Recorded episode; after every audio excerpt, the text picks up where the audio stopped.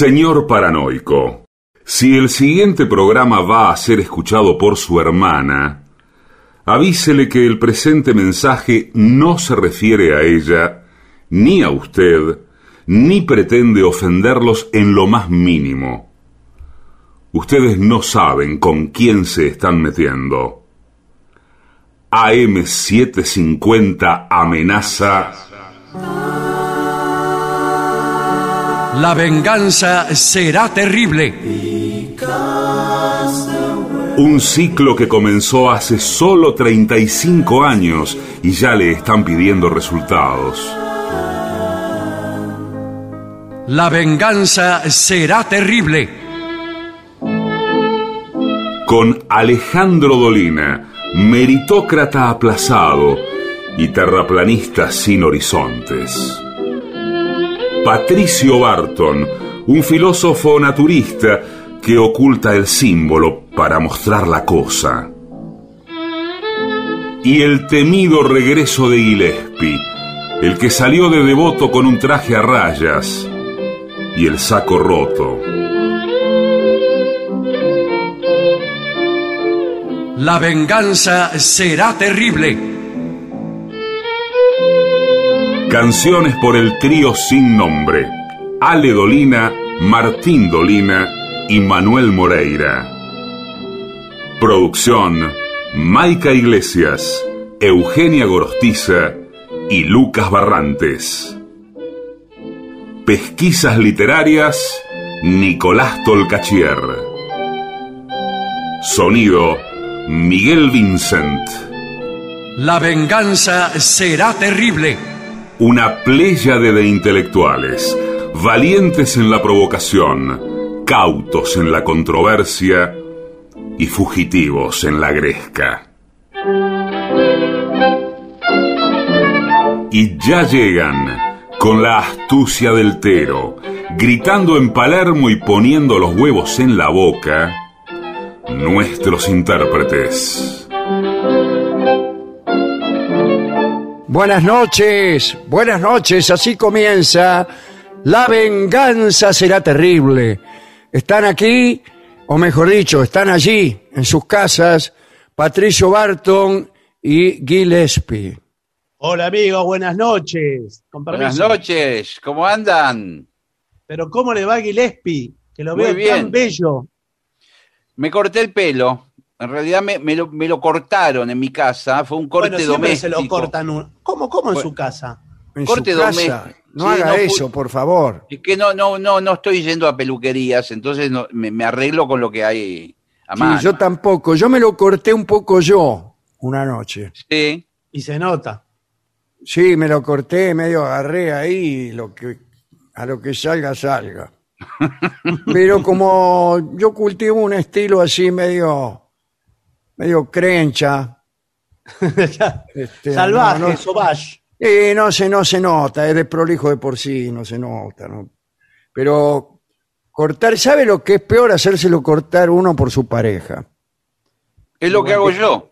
Ah, Es bueno, ahí está. Y porque es una Eh, oportunidad. Hay gente para- que por cuestión incluso de cariño, de mostrarse amoroso, le dice a su novia, ay, fulana, ahí va el nombre de la novia, ¿no? Sí. Sí. Y por favor, cortámelo vos, sí, yo te lo voy a cortar, y, te- y lo sientan al tipo y lo dejan, Dios mío. Y Además que, se la imagínese. tiene que aguantar el tipo. Sí, claro, sí, bueno. Cualquier, cualquier encono Se, se desquita ahí. eh, Claro. va, va ahí. Y, y los errores eh, son enmendados provisoriamente. No, no se- pueden enmendar. Se va Escúcheme, empeorando. ¿Cómo lo van a em- enmendar? ¿Qué le dice? No, la- El- La famosa No. frase, ¿cómo lo quiere? ¿Así o más largo? Una vez que usted cortó, cortó. Tiene Claro, que pero sigue cortando para corregir. Sigue Sí, cortando. pero es peor, claro. como, la, como la mesa de las patas cortas. Sí. Claro, hay, hay que emparejar cada vez cortando más. Sí, sí, sí. No, No, lo sí. mejor es no cortárselo. Ahora bien, estamos en una época en que muchos de nosotros no salimos, o que las peluquerías no atienden, o atienden, pero uno no está cierto de sus protocolos. En fin, en fin, ¿cómo hacer? Y aquí traigo un informe Ah, bueno, al fin, le- Bueno. a Gillespie le llega un poco tarde el informe. Bueno, bueno. tarde, claro. Yo fui a buscar el informe cuando vi cómo le había quedado. No, no, le queda muy bien. Yo le digo que se sacó 20 años de encima. Sí, Así sí. se lo digo. 20 años de crecimiento de pelo. y el informe es cómo reconocer si una peluquería es decente. Eh, decente, Epa. pero no son todas decentes. Bueno, quiero decir, si es decente, si sus cortes de pelo son decentes. Mm. Es una metáfora que utiliza el autor de este artículo. Porque mire que ahora, dice- para, eh, discúlpeme, para identificar a las peluquerías eh, de moda, cool, no se les dice peluquería, se volvió a utilizar el término de barbería. Ay, Entonces, ay. si usted... A mí déjeme usar los términos que me costó mucho aprender. Si usted es un hipster, Sí, señor. que Qué vio que bien. se, se dejan la barba larga, están pelados, pero se dejan la barba larga hasta el ombligo, eh, tiene que ir a una de esas barberías. Claro. Bueno, acá dice, empieza con una suposición. ¿Eres nuevo en la ciudad y sin tu peluquero de siempre te encuentras desamparado? No. No, ninguna de las dos cosas. ¿Estás harto de fiarte de desaprensivos que te esquilan sin contemplaciones? No, yo hace muchos años que voy a lo de Paco Corbel, que sabe que no me acuerdo cuál fue mi anterior peluquero. O sea que hace muchos años ahí. Lo que significa que puede ser que haga muchos años o que no me haya importado tanto. Sí, las que dos no, no cosas haya son sido ninguno el peluquero en realidad. Claro. que haya ido Bueno, siempre a cualquiera. El anterior peluquero que, que, que me acuerdo antes de, de Paco eh, es San Martino o, o el de ahí, el, el de la Avenida San Martín, a dos casas de San Martino, que también hubo otro peluquero, ahora no, no me sale el nombre, en Caseros. O el Ah. Tanonino, Claro. pero son peluqueros de mi juventud.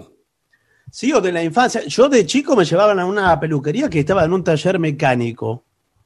Adentro, Ah, sí, sí. adentro del taller mecánico. Al fondo. Pero era otro tipo, no era el mecánico. Pero, y era italiano el tipo, hablaba, eh, digamos, un castellano casi, casi, casi napolitano. Sí. Pero ese, Sí, sí, ese sí, tipo casi me corta la hay. oreja una vez, entonces dije, después ya le tenía miedo. Bueno, yo voy siempre a lo de Paco Corbel y, este, y todo bien. Pero acá dice, eh, ir a que nos peinen, sobre todo que nos corten, es un pequeño rito en las sociedades modernas y como tal no está exento de peligros. Está en los aprendices que tratan de convencerte de que elijas el único corte que le sale bien, los expertos que solo controlan lo que se llevaba en los 90, los creativos que, bueno, que se entrenan contigo, ¿no? Sí, van improvisando. Claro, aportan más de lo que debieran. Sí. Eh, y los que te, que te cobran carísimo también, ¿eh? Cuidado. Incluso si tú eres de fácil satisfacción capilar, esto me Sí. gusta. Ah. ¿eh? Yo soy de satisfacción capilar muy fácil. Enseguida me siento satisfecho capilarmente. Eh, la experiencia puede igualmente ser muy desagradable. ¿eh? A lo mejor te lavan suavemente, como si. para que sientas como si estuvieran masajeando, o a veces te tiran el pelo, o te queman, te tiznan la frente, o te frotan demasiado. Bueno, atención, ¿eh?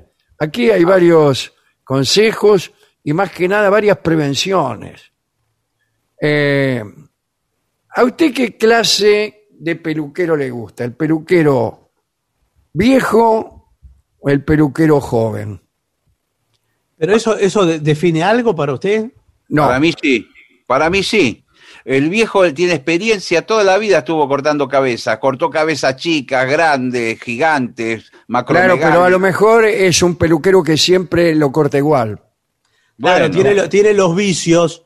Y uno, yo, yo, por ejemplo, que así joven como soy, y me quiero hacer Sí. uno de los cortes de los futbolistas, que tienen muchos Sí. dibujos, muchas Claro, complicaciones. se lo tiene que hacer con lápiz el dibujo. Claro, sí, vio que tiene eh, distintos niveles ese. Yo, ¿Cuánto tiempo pasa un jugador de fútbol en la peluquería? Yo creo que Eh, la mayoría del tiempo. El tiempo que no se está estrenando Sí. lo pasa en la peluquería. Y, y en el tatuador. En, el pa- en la peluquería, en el tatuador, eh, jugando a la PlayStation Sí. y en los programas, Claro, también. en los programas que conducen sus amigos, Que también sus son amigos futbolistas. periodistas. Se van a hacer chistes con los periodistas. y eso. Por eso le digo, necesita mucho tiempo. Ahora, ahí deme un peluquero eh, así joven, Sí, con las moderno, que- tendencias. Sí. Claro. Yo creo que sí. Igual yo prefiero el viejo experimentado que con dos tijeretazos cambia el rumbo del pelo hacia otro Bueno, lugar. si es viejo eh, experimentado, no da tijeretazo, da navajazo. Corta a navaja. ¿Por qué? Yo Sí, conozco, de- eh, No, conozco muchos que cortan a navaja. tijera, navaja, como usted quiera. Y a- incluso he conocido y conozco los que te cortan bien al rape, que es con la máquina, con la maquinita. con la máquina. Con la maquinita. sí. La tiki tiki. Eh, Sí. cuidado. Ahora bien, lo primero es una cosa ya propia de los chistes de peluquero, que es que hablan. Eh, hay que ver cuál es la ideología del peluquero. Yo, creo que no- nunca, nunca no la- creo que nunca fui a un peluquero que compartiera mi forma de pensar. Todos los peluqueros que he tenido han sido radicales, de River, Conservadores. Ahora, ¿y qué, qué otros, conservadores. qué otros prestadores compartieron su forma de pensar? Porque podríamos empezar por ahí, que sería más fácil. Sí, es difícil, ¿no? Pero bueno, si usted no tiene ganas de discutir, eh, conviene que se elija un peluquero a la medida. En las Sí, grandes pues- peluquerías debería haber distintos peluqueros, como en verdad hay. ¿Con quién se atiende usted? ¿Con Paul Claro. eh, o con, con Jimmy? Yo soy más de Jimmy. Yo soy Sí, más- sí, Jimmy, Bueno. me imaginé. Si es de vainilla, mejor. Eh, entonces de- usted ya sabe de qué lado se acuesta cada uno. Sí. Este, De todos modos, no conviene entrar en controversias con el peluquero porque usted. no, está- porque te, te- te corta el cogote. Bueno, claro, Ahora- no está en igualdad de condiciones. Le digo que eh, me acuerdo de algunos peluqueros eh, tradicionales de Montegrande que, que justamente la habilidad era un poco conversar con cada cliente e ir para el lado que iba cada cliente. El buen peluquero, el buen peluquero es como algunos políticos. Sí, Este, se adapta tranquilamente a la ideología de Sí. cada cliente. Es una barbaridad, ¿qué le parece? ¿Qué tal? Viene el otro, muy bien esto que hicieron, qué sé yo. Y es así. Es Bueno, así. eh, yo en un momento iba, un par de veces fui a un peluquero que está ahí casi al lado de la Federación de Box, en el barrio de Almagro. Ajá. Usted tiene algunas costumbres, eh, diría que por lo menos extrañas. Bueno, sí, sí. espere, él tenía unas pilas, pilas y pilas de Biblias que él regalaba, No, o seguirá regalando si es que sigue estando ahí, no, no. eh, a sus clientes. Entonces predicaba, mientras le cortaba, predicaba eh, su religión evangé- evangélico, creo. Claro. Claro, ahí hay uno de los templos más grandes en la esquina. en- en- Ah, está cerca de ahí. sí. Claro, en Pero Avenida Corrientes. Corrientes al 4000. ¿Qué tal? Buenas tardes. Templo, Buenas tardes. Sí, buenas tardes. ¿En qué lo puedo servir? Sí. ¿Es la casa de Dios? Efectivamente. ¿Qué En horario este, momento, en este momento no está. ¿A qué hora vuelve? Mejor dicho, Y ¿cuándo No se vuelve? puede saber. A toda hora. Qué bien. Bueno, Bueno, pero eh, escúcheme, de que, eh, la verdad que, bueno, no- eh, peor sería que tuviera otros libros o revistas pornográficas, por lo menos tienen Claro. material eh, espiritual. claro. Eh, antes tenían siempre el gráfico. Sí. Sí. Y viejos, gráficos muy Muy viejos.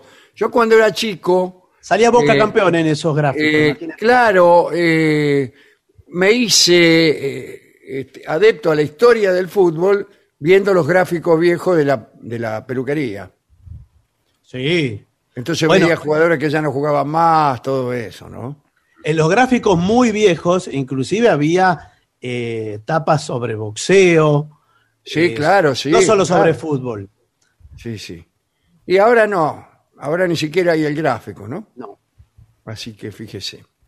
Bueno, eh, usted, por ejemplo, si se va a meter a una peluquería y está lleno, ¿se las toma? No, yo voy con turno. Ah, ¿lo bueno. saca previamente? Pero, no hay turno. En muchas peluquerías, igual- discúlpeme que se lo diga, no hay turno. Pero escúcheme, No, ¿cómo? En, en la misma Paco Curbel, que es una peluquería de, de clase, Sí. no hay turno. Bueno, No, Vos podés llamar y más o menos te van orientando. Te dicen, sí, podés venir, venir, o venite dentro de un par de horas. Pero no podés reservar turno. No, y porque No, no, además señor. es muy difícil de mensurar cuánto va a tardar en cada cabeza el pelo. Claro, ¿y qué se le va a ocurrir al tipo que se está cortando el Claro. pelo a la no, pero hay un promedio. Porque, hay un promedio. cuidado, yo voy a peluquerías que son, como se dice, ambos sexos. Está Unisex. bien, unisex, perfecto. Unisex. Entonces, tanto se cortan hombres, que de golpe tardan poquito porque tienen poco pelo o lo que sea, como también mujeres que en una de esas se tiñen el pelo o se hacen los claritos o la No, permanente. bueno, pero eso lo tiene que decir cuando saca el turno. Si usted se va a hacer color o No, no, ¿por qué? No, ¿Qué sé Sí, yo? sí, sí, sí, ¿Qué señor, sé lo yo? me miro en el espejo y digo, mire, tiñame, Paco. No, no, no. no Tiñame puede de rubio porque ya, No, no. ¿Por Bueno, qué no? ya de morocho estoy podrido. No, es que no puede. venga no- mañana, le dice. Claro, porque Venga usted me, lo tendría que haber dicho cuando pidió el turno. Ahora, y bueno, ¿ahora qué quiere? no, Ahí venga tiene mañana. por qué soy morocho. Bueno, le dejo Porque el no trabajo. tengo tiempo. Le dejo No, el señor. trabajo por la mitad y mañana viene a completarlo. Claro. Yo pido el turno y entonces el peluquero ya me tiene todo dispuesto, ya está todo el, el trámite, también sabe lo que tomo, me imagino que le ofrece un trago. mientras- No. Y bueno, sí. Un ¿Qué- cafecito. ¿Qué quiere que es esto? Esto es una peluquería, señor. Y sí, ¿Qué se pero, piensa que la confitería del molino? ¿Qué quiere? ¿Sándwich de miga? no, pero, el sándwich y media no, pero tiene una mesa de bebidas con un aperitivo. No tiene nada, señor. Yo iba a la peluquería de San Martino y nunca salió que nunca. Ni un vaso de agua le daba. 50 años no le dio un vaso de agua a nadie, señor. Y sin embargo nadie se quejaba. Bueno, pero ahora se estila, hay que dar más servicios. Bueno, eh, pero ¿cuáles son los servicios? Primero, lavado de pelo. Sí. Sí. Para mí, lo primero es lavado de pelo. Antes no se lavaba el pelo en la peluquería. Se suponía No. que eso era una cuestión privada y que cada cual se lo lavaba o no se lo lavaba en su casa. Claro. Pero ya no hay Ahora nada no, privado. lo primero que dice, ¿querés pasar a grabarte? Sí. Y te agarran ahí y te meten la cabeza Sí, una palangana. en esa palangana para abajo, es como un tazón. Más tiene forma de escupidera que de palangana. Y vos tenés que estirarte mucho hacia atrás. Hay que tener mucho cuidado. Hay mucha gente que se, se pierde para siempre. ¿eh? Dobla demasiado el cuello para atrás. Dobla el cogote y se quiebra, se quiebra la- las vértebras. Señor, se va por la le, queda, canaleta. le queda la cabeza colgando para atrás. Y después le queda colgando, se va con la cabeza colgando. Sí, va, va con la cabeza así. Flaxia. Es horrible eso. Tenga cuidado también con el, el- lo caliente del agua. Está bien Eh. así, te dice, y te echan Sí, una, una- una cosa helada. Sí. Y después te dice, o así. Y sale hirviendo. vapor. Sí. No, no hay término medio. En, Claro, como papelar chancho, digamos. Sí. Bueno, eh, desconfía, desconfía si tardan poco en cortar. ¿Por qué? Porque quiere decir que Porque no, pero, quiere decir que cortan así nomás, señor. claro, que no hay un plan. No hay un plan. Arranca para Tac, cualquier tic, lado. tic, tic, 15 minutos ya se fue el tipo. Momento. A mí esto me está, me está oliendo mal. No, no, eh, eh, porque hay dos cosas. ¿Qué tal? ¿Cómo les va? Bu- Buenas tardes a ¿Qué tal? Buenas tardes. Eh, ¿Vienen juntos? ¿Se van a cortar Sí, juntos? eh, Sí, porque como ¿Cómo no vamos a cortar? Nadie se corta juntos, señor. no, salimos del No. trabajo los Salimos dos. del trabajo juntos, eso sí. Y- y- Pero y- no, no, sienta- puede cortar- ¿Quiere que me siente a UPA de él y usted nos corta a los dos como si fuéramos gemelos? No, discúlpame, ¿cómo, cómo te llamas? ¿Qué te importa? Señor, me llamo señor. Bueno, señor, mirá, mirá, señor. Eh, ¿Sabés qué pasa? Que si no te corta mi socio, les puedo cortar a los dos juntos. Pero si vos querés que te corte yo, que las manos te las ponga yo, eh, se las pongo a los dos, no hay problema. ¿Y cuál es la diferencia, Paul? Bueno, eh, la diferencia es que mi socio igual es mi discípulo y yo pongo las manos en el fuego No, por él. no, no, pero por algo pone tiene. las manos en el fuego, acaba de poner, decir que me las va a poner a mí. Sí, Y ahora las pone en el fuego por si le van a quedar las manos sí. gastadas, quemadas, José- chamuscadas. Desde que llegamos que está ahí su socio, este, tiene el sillón Perdón, ¿cuál es tu nombre? ¿Cuál es tu nombre? Mi nombre, Sí. Roberto. Roberto me llamo. Bueno, Robert. te digo Roberto. Robert. Sí, eh, Sí. Estamos viendo que tu socio no, no se sienta nadie en ese sillón. Están todos esperando para vos. Sí, es muy Bueno, raro. sí. Son 10 en esta cola, Sí. en la otra no hay nadie y tu socio está ahí. Está Haciendo- sentado él en, en el sí, sillón. Sentado él, Porque los clientes se acostumbraron a mi mano. está ilustrando la navaja. Se acostumbraron a mi mano y, viste, siempre me, me piden a mí. Pero eh, él, yo lo formé. Así que imagínate que. Ah, te salió medio. ¿Y, ¿Y por qué no le haces que él nos lave la cabeza? Sí, ¿qu- ¿quieren eh, pasar a lavarse? Claro, va- vamos adelantando de esta Claro, forma. así vamos adelantando. ¿Vos te vas a hacer, eh, te vas a hacer baño? Vos, el de pelo largo, te digo. a vos. Solo de la cabeza. Sí. Como No, baño. digo, si te vas a hacer Quiero un ir al de baño, sí, crema. ahora voy a ir. No, si te vas a hacer baño de crema porque te noto medio pajizo. Sí. ¿Medio qué? Medio pajizo. Y sí, este. Sí, en eso tenés razón. Yo lo que, lo que quería, yo lo que quería, eh, estuve viendo ahí unos cuadros con unas fotos con distintos modelos. Sí, de mujeres Eh. desnudas. Eh, me gusta ese rubio que tiene un jopo, que parece Elvis Presley. Yo Ah, me- pero vos podés Sí. hacer estos, estos, Y estos sí. están acá, los peinaste vos. Sí, Claro, vos me, vos me decís un número. ¿Ves que tienen un número los cuadros? sí. Bueno, vos me decís el número que querés y yo te lo hago.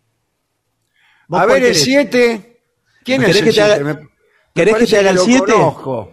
Yo te hago el pero estos 7. son actores famosos, no clientes tuyos.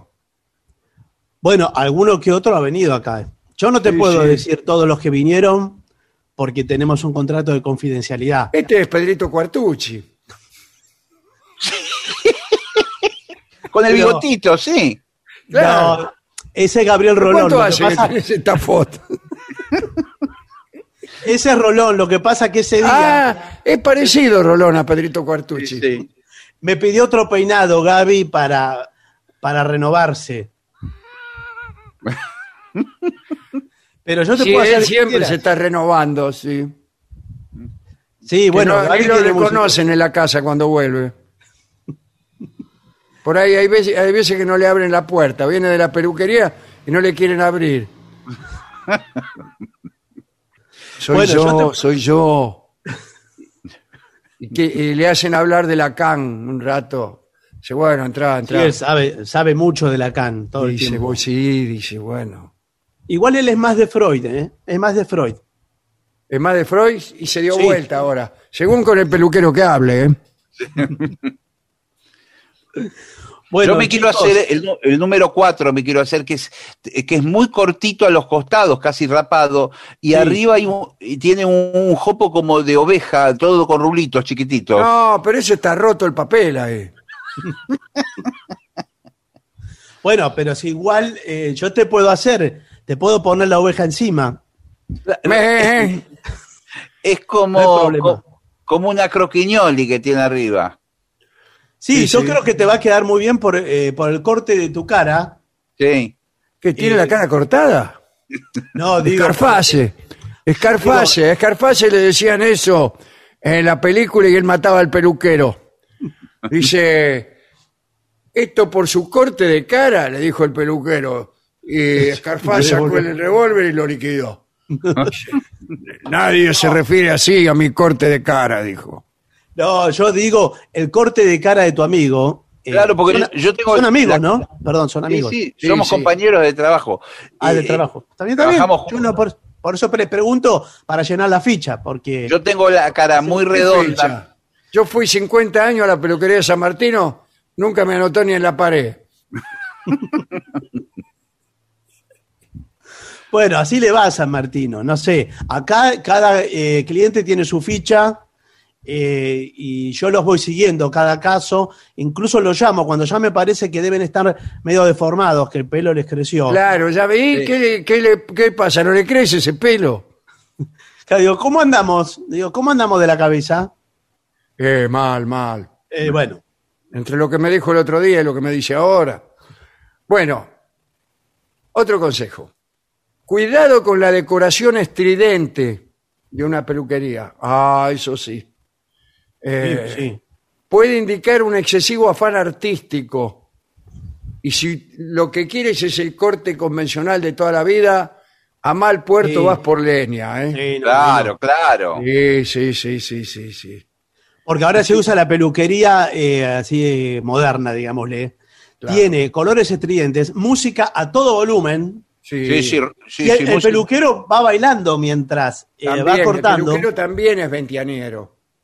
Sí, y es todo muy, muy alegre. Es todo Muy alegre. alegre, sí, sí. Incluso muchos tienen un sector de coctelería al costado con, con banquetas, una barra de coctelería donde los que los este, que están esperando para cortarse el pelo se sientan ahí escuchando la música a todo volumen y tomando y tragos. con una esbornia que no, que no dan. Después salen, todo, cualquiera le, que- le, le queda bien. Acá dice, a más edad, más experiencia. Muy- eso es una cosa muy sabia. ¿eh? Bueno, ¿vio? Ahí está. Un peluquero viejo sí, eh, que ha tenido que Viejo y peludo. Sí. A 100 bandazos de la moda tendrá más mano que el que prácticamente te obliga a ponerte mechas rosas porque es lo que se lleva, aunque no vayan con el tono de tu piel. A mí la mecha rosa no me va. No, pero ¿sabes qué? Yo te digo, eh, señor, tenés que animarte, porque eh, con tu rostro, el rosa, eh, no sabes cómo te calza, es un marco, vas, a estar- vas Sí. a estar divino y, Sí. y te vas a sentir vos mismo, te vas a sentir vos, ¿entendés? Sí, aparte me parece que tiene elementos de cosplay, me parece, ¿no? Eh, Sí. Que es lo que se está usando muchísimo ahora. Se está usando a rabiar. que es, que es di- e imitar los dibujitos animados de Claro. japoneses. Sí, sí. Claro. Sale todo, sale todo muy Eh, manga. a mí me gusta una, me gustaría, Paul, Sí. una trenza muy finita como la que tenía Palacio, el jugador de Boca. Ah, atrás, sí. Sí, te puedo dejar un, un pelito, es como una barbilla, Sí. que si no la tenés Es te la para pongo. agarrarlo, más que nada. Claro. Pero te tiene que dar el largo. Ahora, si no la tenés, te la pongo yo. No me Claro, digas. un aplique, un aplique. Ah, una plic. Llamale aplique. Llamale, llamale. Bueno. Una extensión, una extensión. ¿Y, y qué servicios extra hay acá, no? Por ejemplo, eh, una oferta, lavado, crema suavizante, Sí, tenemos todo. eh, que tienen oferta. Por ejemplo, dos cortes por uno. Tenemos, bueno, con- si- o eh, te si hacen ustedes- las manos, o te hacen algo. Sí, Si usted se hace las manos, eh, las dos, ¿no? sí. Sí, no voy a andar, no voy a andar eh, por ahorrar un peso siempre con una mano en el bolsillo. Bueno, si usted se hace las manos, le, eh, que- le queda una gratis para su amigo. Una mano. Gratis. Ah, una bueno. mano gratis. Sí. Mirá qué O bueno, sea, ¿eh? paga el 50% en, en- en otro idioma para que se entienda, ¿no? Sí, sí. El ritmo del peluquero es importante. Las cocinas de los restaurantes cinco estrellas van despacio. Entonces, ritmo pausado. Es difícil cuidar el pelo sin cuidar, sin cuidar a las personas. A nadie le gusta que le anden hurgando la tapa de los sesos con brusquedad.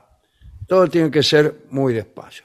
Hablando de los pelos, fíjese bien que los pelos no estén, no haya, en el piso no haya pelo de tres días.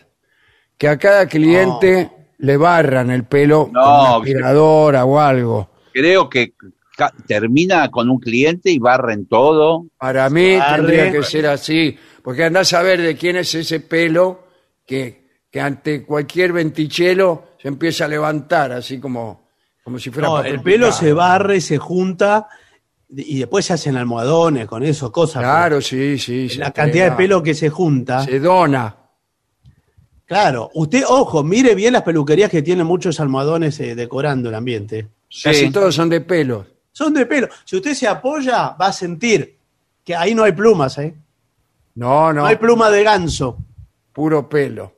Cortar bien el pelo se parece más a escupir, dice aquí. ¿A qué? A escupir. A esculpir. Ah, no, a esculpir, perdón. Esculpir. Sí, ya me parecía. Por favor. ¿qué tiene Por eso ver? hay que hacerlo poco a poco y ve- viendo cómo va quedando, ¿no? Bueno, ya- siempre que sea el dueño el que, el que te corta, porque es el más interesado en que vuelvas. Mirá vos, Paul. Sí. Lo dijo Leonardo da Vinci cuando tuvo que hacer el, el David. Todo lo que eh, voy a sacar lo que sobra. Voy a sacar lo que sobra. Sí, sacó mucho. Sacó mucho, sí, sí. Bueno, otro encuestado. ¿Qué? ¿Había encuestado? Parece que sí. ¿Qué? De golpe. Bueno, dice apareció que la- prefiere los lugares donde te lavan el pelo con calma, en lugar de pulverizarte y meter tijera directamente. Bueno, eh, tiene que ser un poco personal el trato con él, ¿eh? con el peluquero. Sí, eso, eso es lo lindo, porque es, es cortarse el pelo y también es como ir a terapia. Porque uno viene con todos los problemas de todo el día, del trabajo. El- enseguida el peluquero le pregunta, ¿y su novia siempre lo engaña? No, pero ¿cómo le va a decir así? ¿Y qué sé yo? Es como ir a terapia. No, Claro. pero el, el terapeuta no le pregunta. Esas cosas tampoco. te dicen en terapia. No, no, le- ¿cómo le va a preguntar eso al terapeuta? No le pregunta. A mí me pregunta eso, ¿qué me va a preguntar?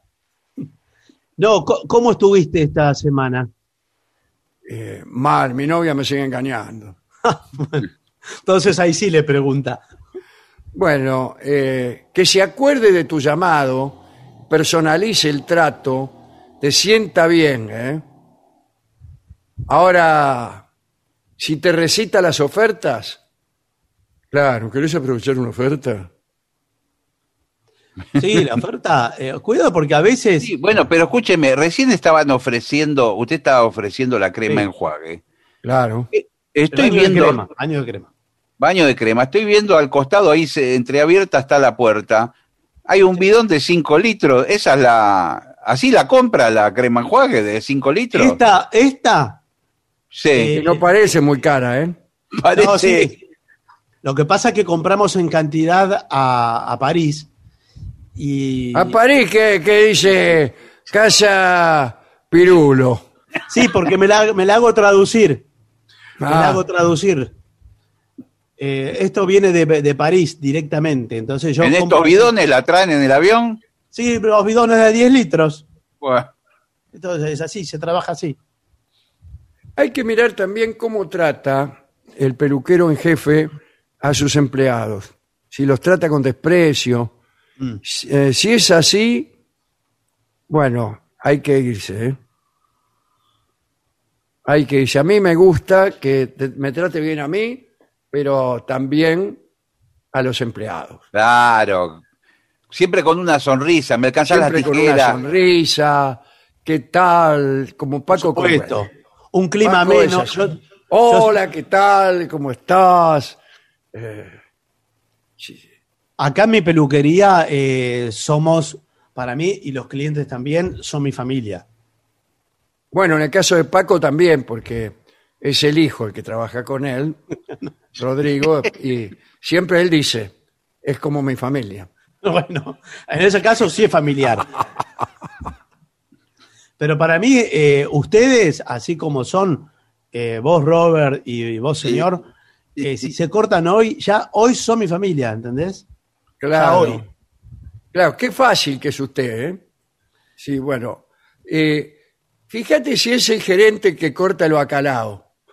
El pelo me tiene que cortar, no el bacalao. Lo único que falta es que venga y me, corten el bacalao. Cuidado, ¿eh? El nombre del lugar hay que fijarse. Eh, sí. Si se llama Rizos, Rizos, sí, se llama Peluquería Rizo. Sí, con Carlos. Rizo. ¿Y quieres algo rompedor? ¿Qué tal? Ah, Mira, bueno. andaba buscando algo rompedor. Bueno, le voy a cortar el bacalao. ¿Rompedor de qué? Bueno, es probable que vayas mal encaminado. ¿eh? Una entrevistada nos dice eh, títulos que nunca pisará. Por ejemplo, si se llama Mis pelitos, Ah, bueno. Bueno, pero ¿cómo le va a poner así? Peluquería Mis pelitos. Por favor, no va a ir nadie, es para niños. Es para niños, es infantil, porque ese es otro rubro, el de peluquería infantil, ¿eh? Sí, sí. Después otra es eh, palabras en inglés pero mal escritas. Por ejemplo, Claro. infinity con dos F y dos T. Sí, aunque estuviera bien escrito, tampoco, ¿eh? Tampoco, no. No. Eh, igual que yo no voy a los cafés que se escriben con dos F. Tampoco. ¿En serio? sí. Ah, Mozo, ¿me trae un café?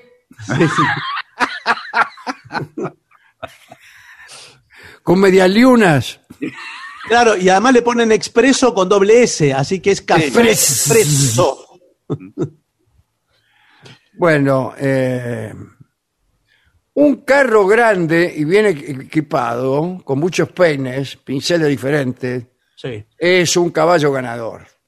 Claro, claro, porque. Un tiene, caballo, un cabello. sí, Eh, tiene todos los, los tamaños La de peine. silla, la silla, momento.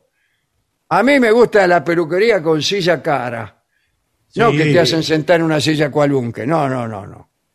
No, giratoria, con un buen... Giratoria, con el pie metido ahí en el piso, con una Sí. palanca como de cambios, con el, Sí, señor. el- el pedal, Sí, y lo va subiendo y bajando al lo mismo va tipo. subiendo y ¿vio? bajando, que atrás sale un rollo de papel para Sí. secarte la grasita. Qué bien. Sí, todo muy Todo eso, a profesional. mí me gusta eso. Y cuando el tipo se va, el peluquero, yo agarro y me doy una vuelta. Claro, lo, lo gira. Pero no es para Incluso- jugar, ¿eh? Incluso le digo que con esa silla tan cómoda usted puede hasta leer el diario mientras le cortan el pelo, ¿eh? Eso es mala educación. señor. Bueno, pero eh, hay El diario películas... léalo mientras espera. Bueno, Sí, he no lo lea películas- mejor. Son, son diarios, sí, mejor que no lo lea, ¿no? No, no lo lea. No. He visto Eh. películas antiguas donde los clientes se sientan a leer el diario mientras le cortan el pelo. Sí, pero eran otras peluquerías, te mataban en esas peluquerías, ¿eh? Sí, sí, Yo he visto sí. un, un porcentaje de crímenes cometidos en las peluquerías de las películas mucho Sí. más alto que en las peluquerías de verdad. Sí. Y además en esa peluquería no se fumaba también. El tipo fumaba mientras. Sí, sí, sí, sí. Sí, sí. Sí, bueno, yo vengo de una época en, en que todo el mundo fumaba en todas partes. Sí. Sí, claro, claro, claro. Sí, sí, sí. Los programas Había, de un, mo- había televisión. un momento, hace muchísimos años, pero yo con mis tiernos ojos de niño llegué a verlo. Había una peluquería en Harrods, que eran unas eh, Sí, galerías. Sí. Las, las tiendas, sí, claro. que eran las tiendas Harrods. Y había en lugares así como muy, eh, muy bacanes una peluquería en el fondo. Con parquet, con piso de madera. Sí, sí. Había que te ilustraban los zapatos también. Sí. Eh, una cosa bueno, difícil, ¿no? Bien, un último consejo. Quizá las unisex, mira vos, sean más recomendables en general que las de señoras y caballeros. Se manejan más variedad de estilos, tienen más soltura con la mano Sí, y está sí. más abierto, el peluquero está más abierto. Exactamente, eso iba a decir, no tan prejuicioso. a cualquier gusto, por más que sea peculiar. Claro, a porque él por no ahí... le importa para qué es. No. Claro. No, pero a uno por ahí le, le gusta un peinado que por ahí es un peinado de mujer. ¿Qué problema hay? Al- Claro. al- Yo al cortarse- mire, eh, vio, qué sé yo, Leticia Brediche. Sí. Bueno, Sí. así quiero que me corte. Bueno, sí, pero eh, bueno, Leti viene acá Sí. Sí, viene sí. todas las semanas, ella se hace color, Mm. y, pero yo veo que a vos te falta quizás un poco de, de largo Claro, para que yo te falta un poco de clase, ¿no? Yo Sí, me sí. acuerdo que el guitarrista de los Rolling, Kay Richards, Sí, se cortaba el pelo igual que Julia Senko. Sí. Iban a la misma peluquería. Iban a la misma peluquería y él vio la foto de Julia Senko y, y dijo, yo me quiero cortar así, dijo Richards. Bueno, y lo mismo dijo Paul McCartney con Nora Lafont. Dijo yo, hágame También, el corte de Nora sí, sí. Lafont. Sí, señor. ese sí, ese sí. corte quiero, dijo. Sí. Muy bien. Bueno, eh, vamos a ver qué dicen nuestros oyentes, porque este es un tema, cuidado, difícil. Yo tengo que ir ahora, ¿eh? Ahora cuando termine la pandemia. Pero vaya a la casa de Gillespie, que le corten ahí, yo voy a ir ahí. No, no, ya, lo, Vengan. ya lo vi, ya lo vi. Quédese tranquilo. Vengan, le voy a poner un cartel afuera que diga mis pelitos. Sí, Hay otro, ¿eh? que, también lo, que también lo agarraron y lo cortaron. sí, lo vi, lo vi al otro. Y lo, lo vi, lo vi al otro. Se pusieron al yo- día, se pusieron al día con la pandemia, con todas las veces. Sí, no, yo, yo por eso tengo la, la puerta cerrada, cara y canto. Bueno, mire, hay eh, mensajes de oyentes, ¿me quiere ir ahí? Sí, por favor. Han llegado al Facebook, que es La Venganza Radio, y también a nuestro WhatsApp, eh, cada vez más concurrido, que es 6585-5580. Ahí nos escriben. Federico Bueno. de Ramos Mejía nos escribe al WhatsApp y dice, hola Vengadores, en el programa del 19 de febrero, el trío sin nombre tocó el tema de David Bowie, Life on Mars, y dijeron que no traían esa noche un tema de series, pero por el contrario, es el tema que le da nombre a una serie originalmente inglesa. Ah, ¿es- ¿De verdad? Sí, bueno, saludos. Un, do- un doblete. Qué extraordinario, ¿eh? Bueno. Sí, sí. Hola muchachos, ¿cómo está la barra de la esquina? Edgar te pide tinta roja. Muchas gracias, Edgar. Jackie es de Salta, soy Jackie de Salta, estoy de vacaciones. Pregunta para Barton. Sí. ¿Cómo hacen los nudistas con el tema del COVID en las playas? ¿Van todos desnudos pero con barbijo? ¿No es un poco contradictorio el asunto? Fueron a Punta Lara, dice, y no, no supieron resolver. Nos ponemos barbijos transparentes. Ajá, muy bien, ¿eh? Muy bien. ¿Qué más? Nos Qué buena canción, dice, y qué buena la voz de Guillermo Fernández. Me imagino que hablará Eh, por el, eh, el tango de la muerte. de la la muerte, muerte. sí, efectivamente. Esto lo dice Elena de Paraná. Gracias por el programa y le gusta todo. Bueno, eh, coincide Laura de Lanús, le gustó la versión de Guillermo Fernández y nos comenta, bueno, le pide al maestro eh, porteñito Mano Blanca, Sí, Que eso Y- se llama Mano Blanca, ¿no? Se llama. sí, Porteñito, mano blanca, vamos fuerza que viene barranca. Mano blanca, porteñito, fuerza, vamos que falta un poquito. Bueno, bueno, ya salimos, ahora sí parejo otra vez que esta noche me esperan sus ojos en la avenida Centenera y Tabaré.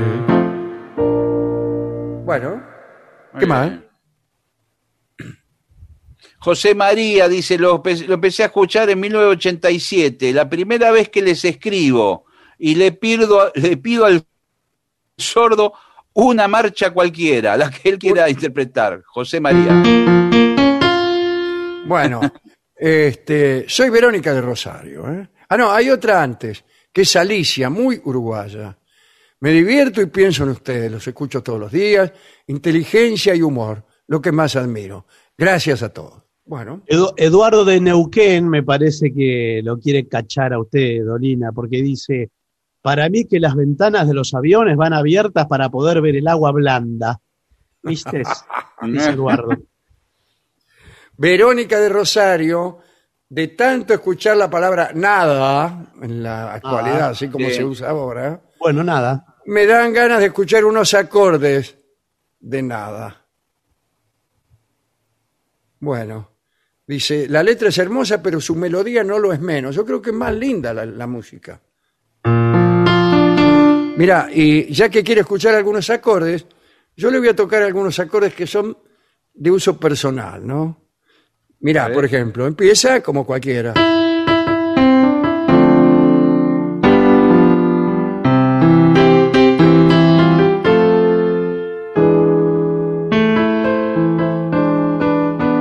Guarda.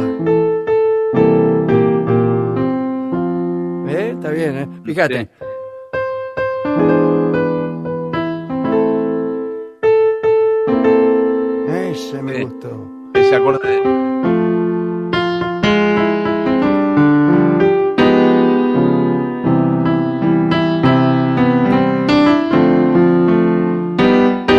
Es muy lindo, muy lindo. Un día lo vamos a cantar. La, eh, yo aconsejo siempre no cantarlo porque requiere, tiene, necesita una amplitud muy grande de registro, ¿no? Dale, Sí, como una octava, tiene un salto como de una Sí, más, octava. sí, sí. Claro. Casi una octava en, en el intervalo.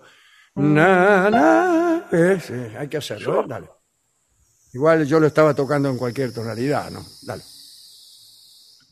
Eh, María de Chipoletti dice, recuerdo cuando tuve que disfrazarme de cactus en un acto del colegio. Me envolvieron en papel crepe y como soy de la Patagonia y a veces sopla el viento fuerte, se levantó Oh. viento y se me empezó a desenrollar el papel y no podía hacer nada porque tenía los, los brazos con tubos de planos. ¿eh? Bueno, Bueno. Sí, qué maldición el papel crepe, ¿eh? Qué maldición. Muy bueno, bien. aquí eh, Marta es de Puerto Madryn, dice, qué suerte seguir escuchándolos, sigo lidiando con ronquidos cercanos. Bueno, deja un corazón. No. Y dice que Gillespie es un manojito de ternura. le mando un beso grande. Acá me dicen que la, la historia del letrista de nada es tortuosa y realmente no lo conozco o no me la acuerdo porque ahora creo recordar algo. Hay, conocí algunas historias de letristas, sí, con amores muy, muy tormentosos, ¿no? Pero esta no, no la conozco. Bueno, dale. Aquí Dale, dice, dale. para las cucarachas, nada mejor eh, o peor, como quieran decirle, que las hojas de laurel desaparecen, Estela de Rosario. Ahora que ya está saliendo de su hogar, dice Anónima, ¿me aceptaría un café? Celebro su labor, son tres grosos. No estoy saliendo de mi hogar, ¿eh? No.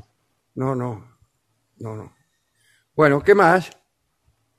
Juan Carlos de Palermo, los saludo con afecto. Me gustaría pedirle a Dolina unos compases del tango El Ciruja. El ciruja.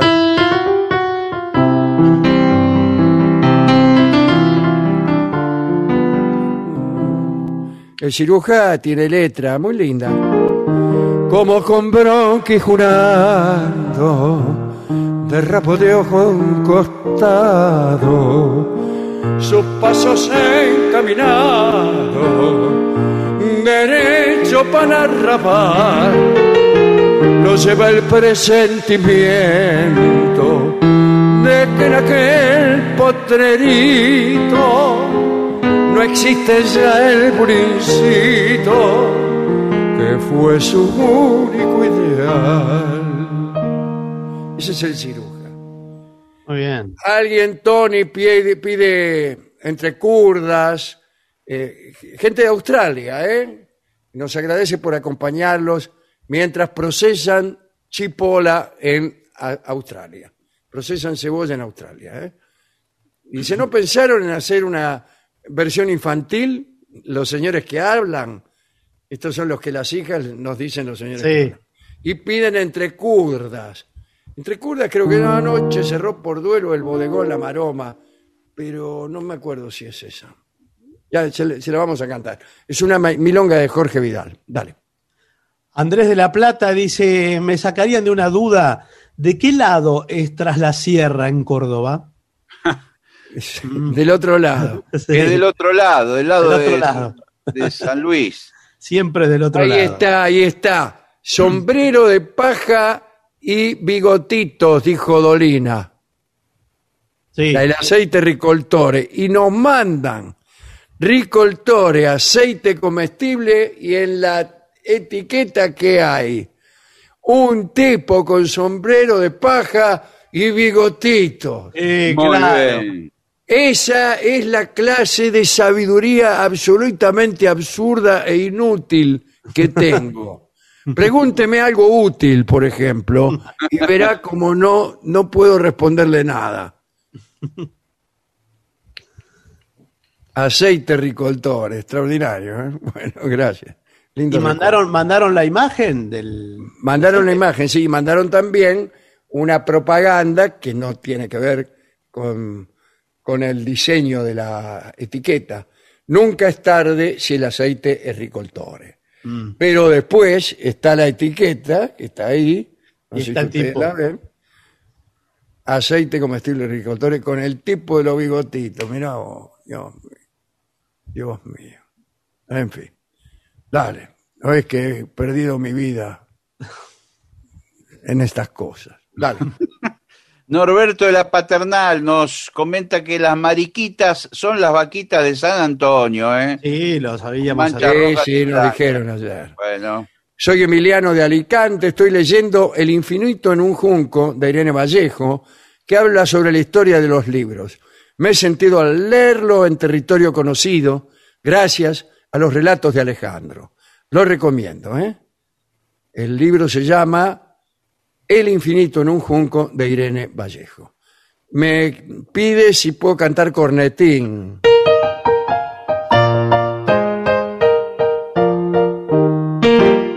Otro día lo cantaba. Tari, tari. Claro. María, eh, Marta, Alicia Casal, dice, buen comienzo de semana, estoy mateando mi- mientras miro llover y pensando cómo organizo mis días. A las cero horas firme con las 7.50. Bueno, Aquí Gerardo, eh, creo que nos provoca, dice que manda saludos desde la capital del fútbol argentino, Avellaneda. ¿Avellaneda es la capital del fútbol argentino? eh, al parecer sí. Luciana de Villa del Parque dice, es la primera vez que difiere tanto de mi opinión. Dice, el colegio es mucho más que unas simples asignaturas. Está atravesado por un currículum oculto que forma a nuestros futuros ciudadanos como seres sociales que viven en un conjunto con reglas a seguir. Ajá. Tolerancia, el respeto, comprensión de los sentimientos ajenos. Sí. Un niño que se cría solo en el entorno de un seno familiar pierde la posibilidad de, li- de lidiar con un entorno que muchas veces es hostil. Bueno, la mente de un niño es arcilla fresca. Yo estoy de acuerdo con todo eso. Estoy de acuerdo con absolutamente con todo. Imagínense, yo he sido criado en casa de maestros y de maestras y he tenido siempre esa vocación y, y la vocación más que de maestro, la vocación de alumno, de alumno perpetuo, de estudiar siempre y todo eso que usted dice lo comparto enteramente. Eso sí, cuando hay pandemia es mejor quedarse en casa, porque no va a durar siempre. Pero bueno, ahí es donde este, disentimos. Cuando hay una epidemia en general, cuando había epidemia de poliomielitis, eh, también no íbamos al colegio. Y después íbamos, después íbamos. Pero bueno, eso es lo que pienso yo. A lo mejor piensa usted que, que no, no hay, que no se puede perder ni un solo día de eso, por más que uno se contagie o alguien. Bueno, Son- esos son pensamientos. Usted puede disentir conmigo, después de todo, yo no, no, no- no soy nadie. Bueno, gracias, gracias porque usted lo, lo- lo dice muy bien, además, lo que dice. Dale. Acá Cristina García, a propósito, le hace una pregunta de índole personal. Cristina García dice... Tenga si se- cuidado, ¿eh? No, Tenga cuidado, ¿eh? Espere cuidado. que me he visto. Bueno, escúcheme, dice si se inscribió para darse la vacuna. No, todavía no. Bueno, Todavía no. Ayer me dijeron que en la capital, alguien me pasó el dato, ya estaban, se abría una página ayer a las 23:45 para en la cual yo podía vacunarme. Pero ahí estuvieron mis hijos incluso tratando de entrar en la página y no pudieron. Por ahora lo que yo sé es que se creo, están- tengo entendido que el viernes se había habilitado y se, y se colapsó el sistema. Ajá. No, no, pero Sí. no sé si era eso. El viernes No, pero prim- igual eso fue para los mayores de 80 Para los mayores de 80, a mí me habían dicho ayer de Claro. 70, pero Y además, que no. una cosa es inscribirse y otra tener el turno, porque los cupos ya se completaron en la ciudad de Buenos Aires. No hay, no hay más. Hasta que ¿Cuáles venga más vacuna, no hay más. ¿Cuál es cupo? Pero creo que se puede anotar. ¿Cuál es? ¿Cuál es Pero- cupo si no se anotó nadie? Claro, No, los- si estuvo colapsado todo el de tiempo. 80. No, claro. Los turnos, los turnos asignados para la cantidad de vacunas asignadas se completó. Ahora, Hay que ¿cómo le van a esperar. dar un turno si no saben cuándo van a traer la vacuna? O sea, se puede anotar, pero no, no hay fechas. Sí, te- poder te podés anotar. sí. Sí. Bueno, a Después ustedes cuando les toca vacunarse, mira, justo otro. Ah, Lindo Sí. escándalo se armó, ¿eh? Bueno, sería Sí. bueno, así como se comentan unas cosas, dice este oyente que no todavía no firma. Eh, bueno, dice, comentar otras, ¿eh? como esta, por ejemplo. Ah, esta es la que él quiere ¿Cuál? comentar. Sí, Ah. La de vacunarse. No, yo creí que quería comentar otra. Bueno, sí, la, sí, sí. Ah, ¿Quiere que yo la comente? Y está mal, ¿qué quiere que le haga? Está mal. Está mal. Eh, Pero, yo- o sea, no, no comentamos otras nosotros. no. O sea, Claro, no. no, no comentamos otras que sean, digamos, merecedoras de, de denuncias y esas cosas, no. Comentamos cosas con las que discrepamos de un punto de vista de la estrategia. Cuando yo comento que sería mejor no ir al colegio, no, no estoy queriendo meter preso a nadie. Acá es una cosa eh, más bien eh, más bien inmoral, ¿no? La que ha sucedido.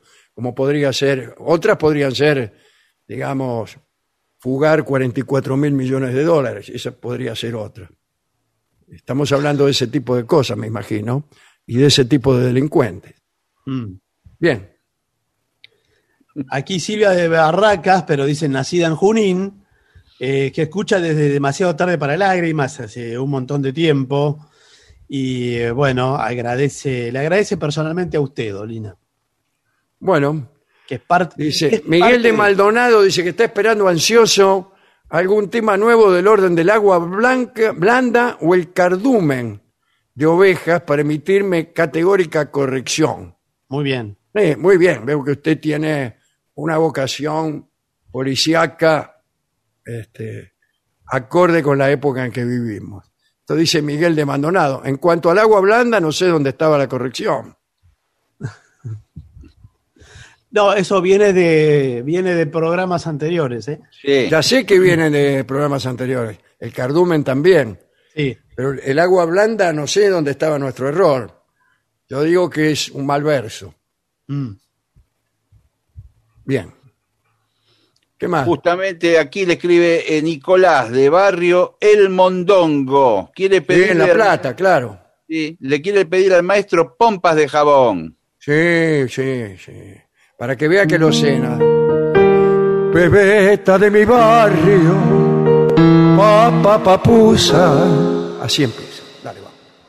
Pues si no, vamos a cantar todo el día. No podemos cantar, cantamos más que cuando cantábamos. Claro. Dale. Bueno, hay muchos mensajes. ¿eh? Ricardo de Parque Bueno, muchas gracias a Plata, todos, Gracias, ¿eh? Rosana de la Muchas Luz. gracias. Sí, sí. eh, un, un montón de gente.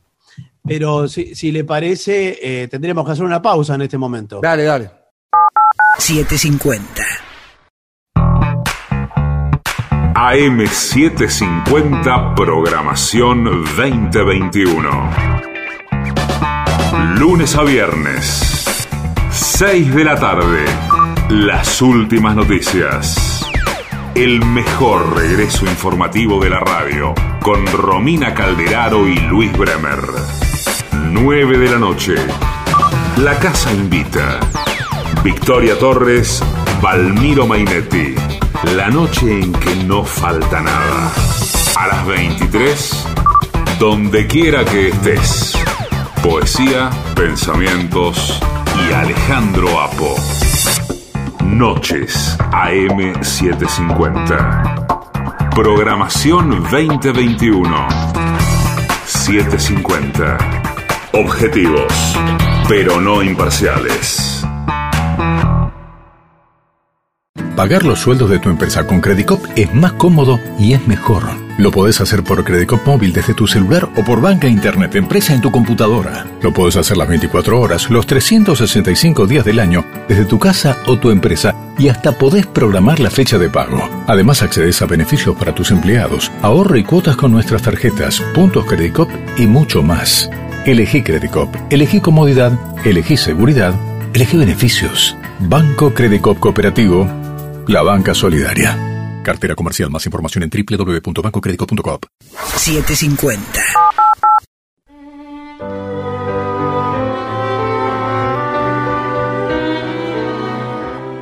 Continuamos en La Venganza Será Terrible. Esto es las 7.50. Recuerden que nos pueden contactar por redes sociales como La Venganza Radio y en el WhatsApp de los oyentes, a donde pueden escribir ahora mismo, lo pueden agendar inclusive en el celular, que es 6585-5580. 54911 prefijo si están fuera de la Argentina. Vamos a hablar de los burdeles en España en el siglo XVI y XVII, una época muy precisa. En esa época existían unos burdeles llamados mansevías, como la testigua la bella canción Ojos Verdes. Esos sitios eran amparados y reglamentados por el rey. Las primeras disposiciones al respecto las había dictado Felipe II en 1560 tal vez el monarca más rígido y puritano de la historia española. Había mansevías en Madrid, en Toledo, en Valencia, en Sevilla, Córdoba y Granada. Unos funcionarios del gobierno cuidaban de la limpieza de aquellos lupanares y cuidaban también de que no hubiera escándalo ni se ofendiera a sus señoritas. De vez en cuando un médico recorría las instalaciones y revisaba a las muchachas para ver si aún estaban sanas. Si encontraba en ellas algún mal contagioso, tenía que advertir a la policía de inmediato. Las mancevías tenían en sus entradas dos guardias que se encargaban de que los visitantes entraran allí sin espada ni puñal. Las muchachas de las mansevías tenían la obligación de usar un tocado especial. La ordenanza de mansevías, dictada en 1621, indicaba que las prostitutas que habitaban los burdeles públicos debían llevar medio manto negro. ¿Eh? Por eso le llamaban damas de medio manto. Solo las honradas podían llevar el manto entero hasta fines del reinado de Felipe II, para entrar una chica en una mancebía, debía acreditar con documentos ante el juez de su barrio ser mayor de 12 años, mira vos, haber perdido la virginidad, ser huérfana y no haber pertenecido a una familia noble. Bueno, es mucho acreditar, ¿no? Dicen que el juez procuraba convencer a la postulante de que se alejara de aquel camino pecaminoso. Eh, cuando se reglamentaron las mancebías, el juez intentaba disuadir a la muchacha con gran esfuerzo. ¿eh? Le entregaba argumentos. Si no podía convencerla, le daba un documento con el que le autorizaba a ejercer su profesión. Pero con el tiempo surgió la corrupción. Cada vez que llegaba una muchacha ante el juez, debía entregar ante ese juez sus argumentos, eran los argumentos de su oficio, y lograr ser aceptada por el juez mediante caricias de toda índole. El regente de la mancebía era conocido como padre, que suena mejor que cafillo. Los padres respondían ante el juez respecto al orden de aquella casa y tenían autoridad plena sobre las mujeres que allí habitaban. Las muchachas debían pagar a diario una suma estipulada y aceptar a todo varón que las requiriese, nada que este me gusta, este no. Y quienes tenían el, el oficio de padres tenían derecho a trato y título de hombre de bien. Como ejemplo de la jerarquía social de estos personajes, hay una obra de Cervantes, El rufián vicioso, donde uno de estos padres se ofende ante un guardia que lo trata mal y le informa en tono de queja el puesto que ocupa. No me trate como una persona deshonesta, yo que soy un caferata del año cero. Se daba a las mancebías muchos nombres distintos, tales como dehesas, mesones de las ofensas, montes de los campos de pinos. Las muchachas le decían mozas de partido o niñas del agarro. Bueno, Bueno, si ellas lo dicen.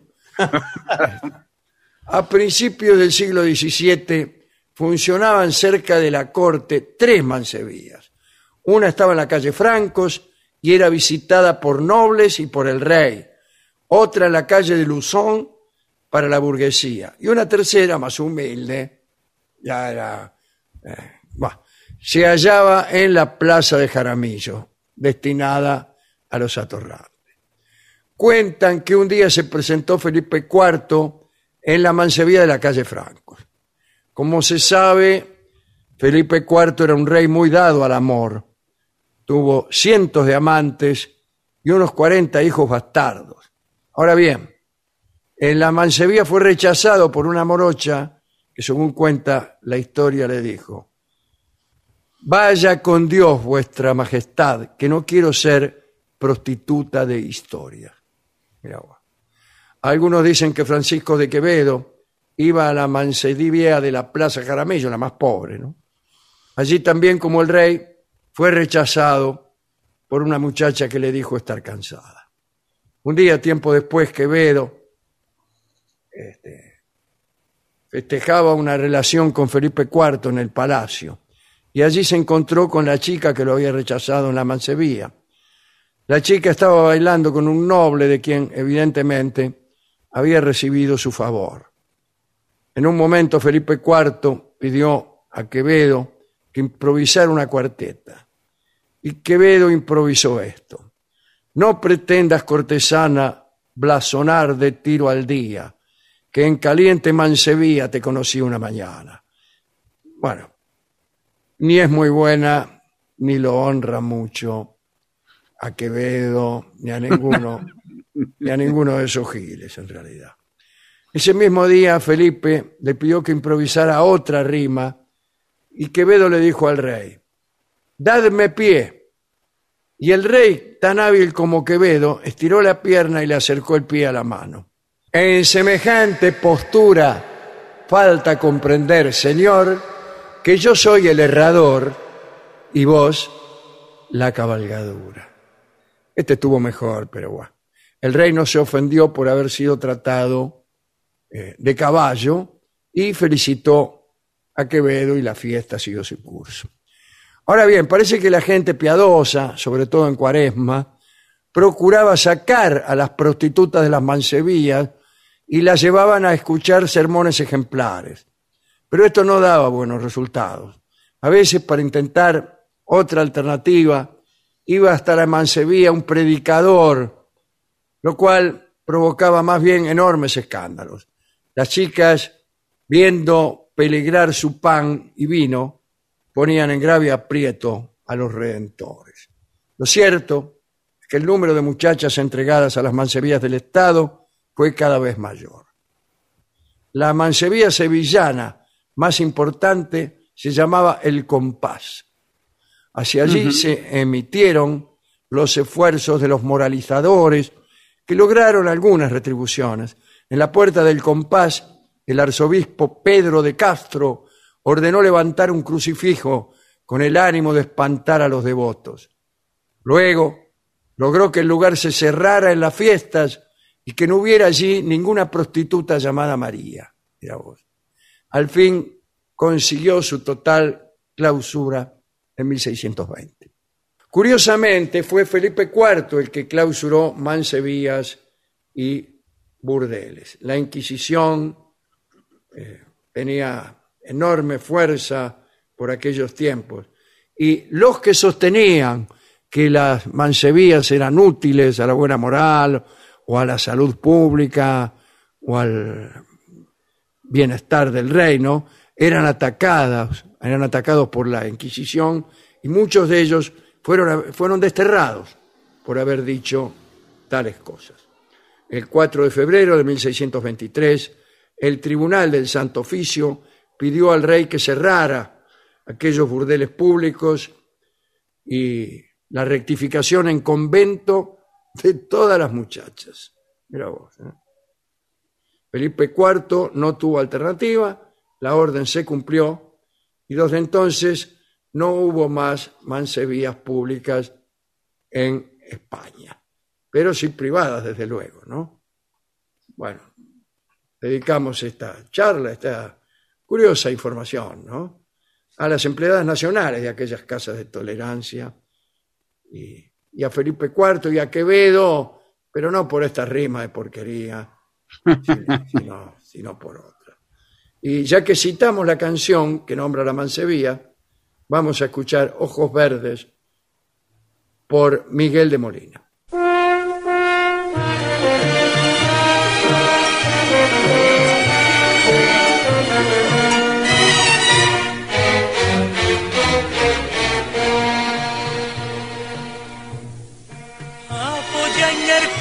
De tu casa un día. Mira, a abrirse la noche de mayo.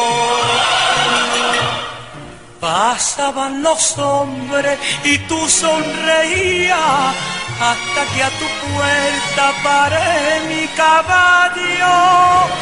Serrana, me das candela y te doy este clavel labios, que yo fuego te daré. Bajé del caballo, de cerca te vi, y fueron tus ojos dos verdes luceros de mayo para mí. Ojos verdes, verdes como la albahaca verde y el verde, verde limón. Ojos verdes, verdes, con brillo de faca que se clavadito en mi corazón. A mí ya no hay soles, luceros ni luna, no hay más que unos ojos que nibia son ojos verdes, verdes como la albahaca, verdes como el trigo verde y el verde, verde limón.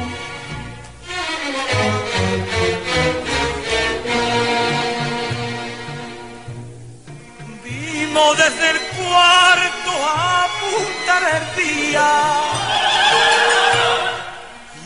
alba la torre la vela. Déjate mi brazo cuando amanecía y en mi boca un gusto de menta y canela. Serrana, para un vestido yo te quiero regalar. Me dijiste estás cumplido, no me tienes que dar nada. Subí en mi caballo y un beso te di y nunca una noche más bella de mayo he vuelto a vivir. Ojos verdes, verdes como la albahaca, verde y el verde, verde limón. Ojos verdes, verdes, con brillo de faca, que están clavaditos en mi corazón. Pa' mí ya no hay soles, luceros ni luna, no hay más que unos ojos que mi son. Verdes como la albahaca, verdes como el trigo verde y el verde, verde limón. Era Miguel de Molina, La venganza será terrible, Ojos Verdes. 750. AM750. Objetivos, pero no imparciales. Operar con cheques es cómodo. Ahora puede serlo más todavía. Llegó eCheck Credit Cop, un medio de pago completamente electrónico con el que podés emitir, endosar, depositar y descontar. Como cualquier cheque, pero mejor. Utiliza eCheck Credit Cop estés donde estés, desde Credit Cop móvil o tu banca internet. Además, te permite la emisión masiva en un solo clic y es más económico. Adherite a eCheck Credit Cop y listo, empieza a operar. eCheck Credit Cop, más económico, más seguro, más fácil. Consulta beneficios especiales en www.bancocreditcop.coop. Banco Credit Cop Cooperativo. La banca solidaria. Cartera comercial. Más información en www.bancocreditcop.coop. 750.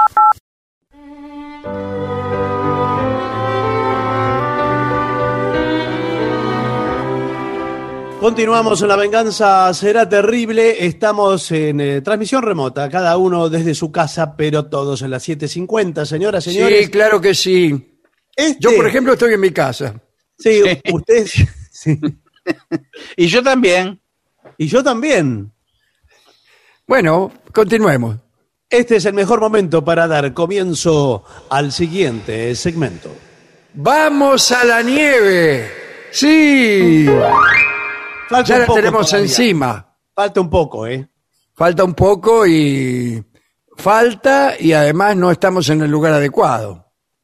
No, en la llanura pampeana es difícil. Suele haber muy, pero muy poca nieve, ¿no? Muy poca nieve. Eh, muy poca nieve y muy poco esquí. Porque Sí. aunque hubiera nieve, este, este, este, la planicie hace que uno no se deslice. Claro. Que tenga que hacer unos como mo- movimientos así con, con la cola, bastante poco lu- lucidos. Pasar un día entero en la nieve puede ser muy divertido para toda la familia. A los niños les encanta construir muñecos, tirarse bolas o bajar en trineo. Sí, señor. Mis Sí. hijos se pasan todo el día haciendo muñecos, bajando en trineo y eh, recriminándose unos a los otros. No, no. Son bolas de nieve para tirarse Se entre trata de ellos. Y jugar. yo que le acabo de decir. Bueno, Bueno, pero hay que ir bien equipados y tomar precauciones contra el frío y contra los accidentes. ¿eh? Bueno, la nieve, desde luego, ofrece grandes posibilidades de diversión. ¿A usted le gusta eh, construir no solo muñecos, sino toda clase de esculturas níveas. A mí, a mí me duelen las manos, eh, porque el Sí, Claro, pues se te enfrían. Te congelan las manos. Claro. Que le digo, Aparte, eh, yo nunca lo hice porque nunca tuve en mis manos suficiente cantidad de nieve ni para hacer una bola. Pero ni siquiera aquella vez que nevó en Buenos Aires. El 9 de julio del año 2007. No, esto estaba adentro, ¿sabe qué? Además, no, no había nieve como para hacer bolas, ¿eh? No, Sí, en los suburbios sí, sí. sí. eh, escúchenme, en Montegrande hasta Hubo hicieron mucha. muñecos de nieve. Sí, bueno, sí. yo estaba durmiendo, señor, déjeme tranquilo. Bueno, se perdió la experiencia de hacer bolas con la, con Sí. la nieve. Acá dice, padres e hijos juegan juntos. A los más pequeños, la experiencia les, repe- le- les reporta, mejor sería, muchos beneficios. Establecen contacto con la nieve, respiran aire puro, hacen ejercicio sin darse cuenta los tipos. Sí, sí. Los padres también disfrutan. Caminar por la nieve sirve para desentumecer los huesos y brinda una oportunidad de oro para jugar y jugar. El agua, el frío y los rayos del sol, sin embargo, son arriesgados. Porque se viene el resfrío, el agotamiento y la quemadura. Así que ropa para ir a la nieve. A ver, ¿qué ropa? Eh, hay que abrigar al niño. Y sí, Sí, desde ponerle do- dos, tres camperas, todo lo que pueda. Sin embargo, acá dice que no en exceso, Ah, bueno. porque eh, acaban sudando los niños y el sudor se les pega al cuerpo y se les queda en la piel una sensación de humedad y de frío que por ahí te los congela. No, bueno, pero, pero- Aparecen síntomas de congelación. Un amigo mío se congeló así. ¿cómo? ¿Cómo? Se Haciendo- puso a sudar, a sudar, a sudar Sí. y le agarró el frío y se congeló. Y sí, porque se le congela el sudor. Es como si Claro. usted, está- usted Sí, por señor. ejemplo, va a un lugar muy frío y, y tiene un... eh, es un ejemplo, ¿eh? no estoy hablando de usted. No, no, no, no, está bien, está bien, No, no, está no. bien. Pero igual tenga cuidado conmigo, ¿eh? porque No, digo, y tiene me un está poniendo desengaño- de ejemplo y me puede poner en un compromiso. No, no, tiene Yo un vuelvo a mi desengaño- casa y me dicen, ¿a dónde es que fuiste que hacía frío? Que no me dijiste nada. Bueno, no, es un ejemplo, es un ejemplo. Ah. Tiene un desengaño amoroso y se va llorando de su casa, se va llorando a mares. Y se claro. congelan las lágrimas en el frío. Bueno, eso Se le en, pegan los en ojos. invierno en Alemania Sí. No, bueno, eh, ahí. nadie te deja. Las novias no te dejan por miedo a que se te congelen las lágrimas y te quede seco ahí. Sí, le puede suceder.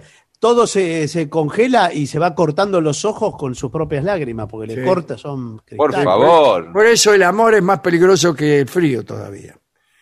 Ropa interior de algodón tiene que ser, señor, especialmente cuando lo está por dejar su novia, que favorece la transpiración. Elija una camiseta ligera, de manga larga. Sí, sí. Los calcetines mejor de lana. El jersey de lana y poliéster.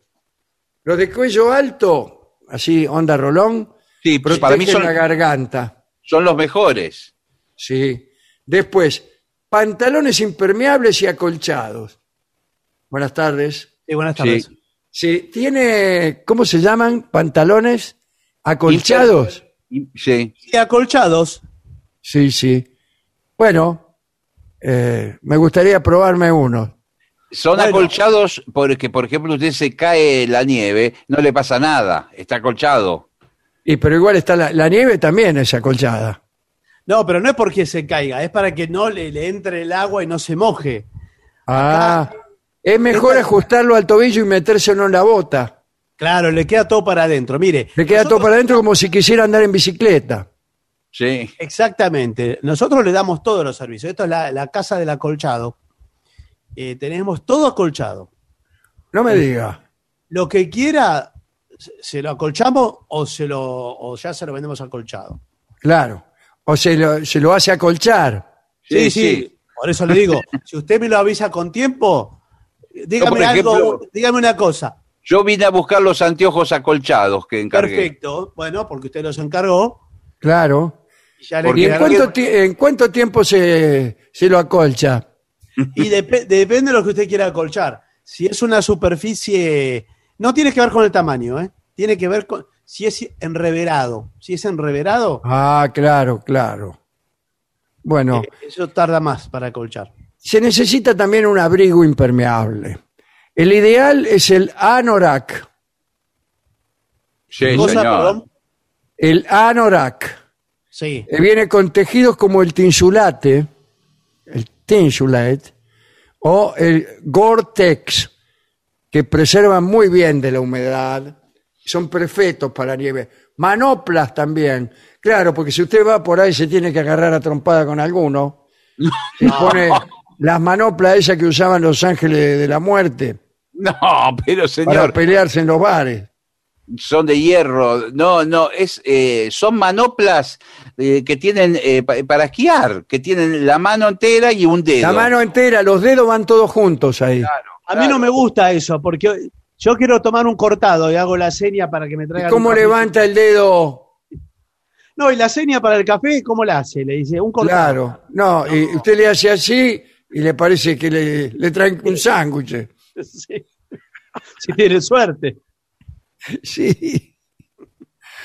Bueno, eh, las manoplas, a mí me gustan los dedos todos separados, señor. A mí también. ¿Para qué los Porque tenemos? incluso yo cuando me pongo a hablar, me pongo eh, a argumentar, ponele. Sí. Sí, claro. Primero y me agarro un dedo. Sí. El meñique. Segundo, tal cosa, el otro dedo. Tercero, si estoy con todos los dedos juntos, al segundo argumento ya se me acabó la mano.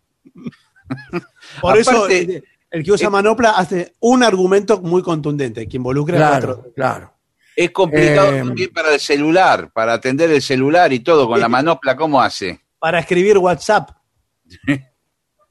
Aquí lo que también vendemos, ¿cómo le va?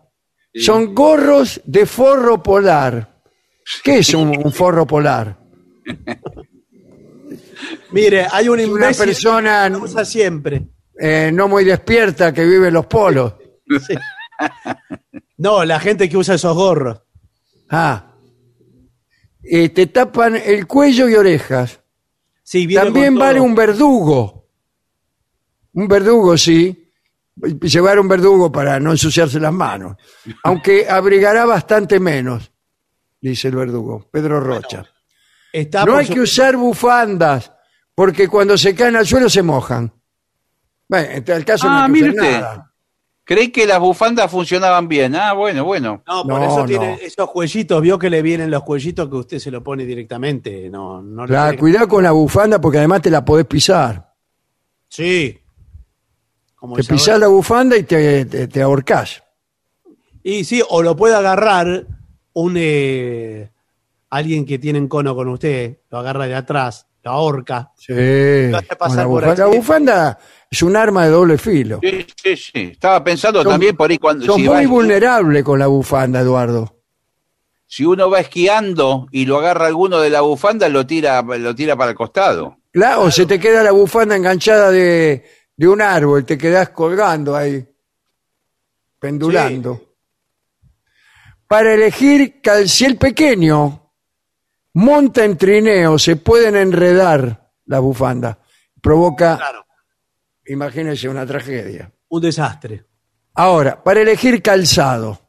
Sí. En la nieve a los chicos se les quedan las patas frías con mucha facilidad. Las botas de agua no son eficaces, No, ni las de plástico de esas, ¿no? es peor. porque Es se necesario un tipo de bota más recia, de suela gruesa. Y no hay, no tienen eléctricas, buenas tardes, Uy, botas qué bien. eléctricas que te, te calienten. Pero eh, eso es un peligro. La nieve, eh, yo le informo que es agua. El agua es transmisor de electricidad. Y Usted es agua, pero hielo. Sí, pero Ah. se electrocuta. eh. Como electricidad, dice usted, claro. Transmite la electricidad. ¿Cómo va a ser- tener la bota eléctrica? No, no, bueno, pero escúcheme, yo en algún lado vi que hay unas remeras que usted aprieta un botón o algo y, se, y son térmicas y se calientan. No, no. Si hablamos de la remera térmica es otra cosa que trabaja con lo caliente suyo. Usted, eh, Caliente mío. sí, bueno, tiene una temperatura X, llamémosle X. Sí. ¿Cómo va a trabajar con lo caliente mío? Si justamente me quiero calentar porque estoy frío. No, no, pero usted ya sale caliente del hotel. Entonces, ¿Qué sabe si salgo caliente del hotel? señor, estamos hablando que usted está de vacaciones en la nieve. Va, Y bueno, va, estoy frío. va a Cerro Catedral en Bariloche. Sale Cuando del llego, hotel salgo del hotel, cuando llego al cerro ya me enfrié, tengo que volver al hotel para calentarme. No, porque si se pone la remera térmica, ya sale caliente del hotel y eso le conserva eh, la calentura, digamos. Para mí tiene que haber algo eléctrico que te caliente. Sí, creo que hay algún producto o una, un paño, algo Sí, que, Ginebra, whisky. Estoy No, seguro que hay. Sí, sí, sí, que se calienta el líquido que tiene dentro, claro. por una Agua. cuestión química o algo. Y claro, no- y que no, no entra el agua ahí. Donde hay electricidad no puede entrar el agua. Pero no es sano eso, ¿eh? ¿Qué no va a ser sano, señor? No, no es sano, señor. Incluso eh, esas, ¿cómo se llaman? Esas eh, que se enchufan, esas almohadillas. Sí, almohadillas Con eléctricas. pilas, se la pone con pilas. La de los kinesiólogos, dice usted. Sí, y usted en vez de, de enchufarla, se la pone con pilas y se la pone donde, donde más le, le- le- le da frío. Sí, ¿acá se ponen las pilas o dónde? Las pilas las pone en el bolsillo, ponele. Ah, Sí. A partir de los cuatro años es la edad perfecta para ir a la nieve. Ah, sí, sí. bueno, no Qué sé. lindo. Me parece un poco temprano, ¿eh? Sí, sí. Llevar a la nieve a un bebé de pocos meses no tiene mucho sentido. Y a uno de cuatro años tampoco. Tampoco. Aún no puede jugar con la nieve el pequeño. Y los padres deberán estar muy pendientes de que no se enfríe. Y sí. Bueno, y lo tienen ahí todo el día en la sillita, en el cochecito. A los dos o tres años hay que vigilarlo de cerca. En cambio, a los cuatro son unas piola bárbaro. También hay que vigilarlo, muy chiquito. Eh, señor. No, el niño a partir de los 14, 15 años. Ahora le hago una pregunta a usted que sabe. ¿Hay un límite de edad para esquiar? Buenas tardes. Mayores de 80 años. O sea, el límite es 80. Eh, Sí, pero yo quiero aclarar una cosa. Yo eh, voy a- según, según cuando le den turno. No, ¿qué tiene que ver? Están dando turno para esquiar. Por ahora están esquiando aquí mayores de 80 años. Bueno, no. Pues el mes que viene posiblemente ya estén esquiando mayores de 70 y así. Cuando llegue el verano van a estar esquiando todos. Bueno, pero los, los deportistas son más jóvenes en general que eh, tienen que entrenar, que los que esquían no tienen 80 ni 70. Bueno, Bueno, pero- acá sin embargo dice que a los cuatro años el niño ya resiste con humor los resbalones, sabe revolcarse, construir muñecos y hacer guerras de bolas. Eh, señor. ¡Eh, señor! Cuatro años haciendo guerra de bolas. Y revolcándose. Yo escúcheme, tenía ese- 15 y todavía no sabía, no sabía lo que era un, No sabía lo que era la nieve todavía. no sabía lo que era la nieve. Bueno, a veces el termómetro engaña, no me diga. Sí. eh, por ahí, si hace mucho viento, el número de grados parece aceptable, pero la sensación térmica es, muy- eh, térmica es fría. Sí. Así que tenga cuidado, ¿eh? No conviene sacar a los niños al aire libre cuando hace 40 grados bajo cero. En Rusia, por ejemplo. No, bueno, sí. Pero de todas maneras, en los centros de esquí, eh, a veces en la base Sí. eh, hay una temperatura y cuando y usted eh, subestima a la cumbre y cuando llega Sí. arriba dice, "Ey, me hubieran avisado. Bueno, nosotros por eso le decimos en la base, Sube encima la cumbre. eh, ¿cómo? Sube encima la cumbre. Sí, cuando, cuando llega a la cumbre. Pero usted Sí. dijo subestima. No, sí, subestima a la cumbre. La Ah, yo no entendí, sube encima la cumbre. No, no, no. También. Bien, discúlpeme. La subestima y dice, ah, bueno, no, no hace tanto frío. Cuando está arriba, después no puede bajar, ¿eh? ¿Cómo no puede bajar? ¿Por qué? Y se tiene, se tiene que tirar con esquí hay que hacer turno. Uno ve en las películas que la gente se tira. Pero escúcheme, eh, entonces yo no, gente, no- yo no entiendo nada. Pero escúcheme, el, eh, yo tengo que ir con el esquí para el lado de la cumbre, de abajo para arriba, o al revés, de arriba para abajo. ¿Usted se va con todo puesto? Nosotros lo sentamos en la aerosilla o en el. Hay un fierrito que lo cuelga Bueno, algunos. pero la, la me, no- tiran, me, me suben ahí. Y Claro. sí, después no puedo bajar. ¿Por qué no puedo bajar? Lo subimos. Sí, se tiene, se tiene que tirar. Pero no es que puede bajar y se tiene que tirar. ¿De su- dónde, de dónde me tengo que tirar? de la Pero cumbre. escúcheme, pero si la, Precipicio. pero si la, si la aerosilla da la vuelta y vuelve. Claro, las sillas no te bajan. No, pero Sigue- usted se tiene que bajar. Pero qué discúlpeme, ¿usted vino a pasear o vino a esquiar? Porque acá la gente A viene. pasear, ¿a qué voy a venir? No, pero a pasear abajo, señor. Si va a ve- a venir a la cumbre, se tiene que tirar a la pista. Si no, ¿qué estamos? Eh, Hay gente esperando acá. Acá no me está me gustando este lugar donde vinimos, ¿eh? Me pasan tirando bolas. Este, No, aparte nos maltrata el no empleado. maltratan, No, quiere que, digo- que me- no sé si quiere que me tire, que no me tire, qué sé yo. No, yo quiero soy- poner una, una cosa eléctrica para calentarme, dice que no, que me tengo que calentar con lo caliente mío. Pero lo caliente mío no calienta nada, señor. Bueno, se pueden tomar un chocolate caliente Ah, eso sí. Qué que se lo rico. sirven. eh, Eso, muy rico cuando hay nieve. Sí.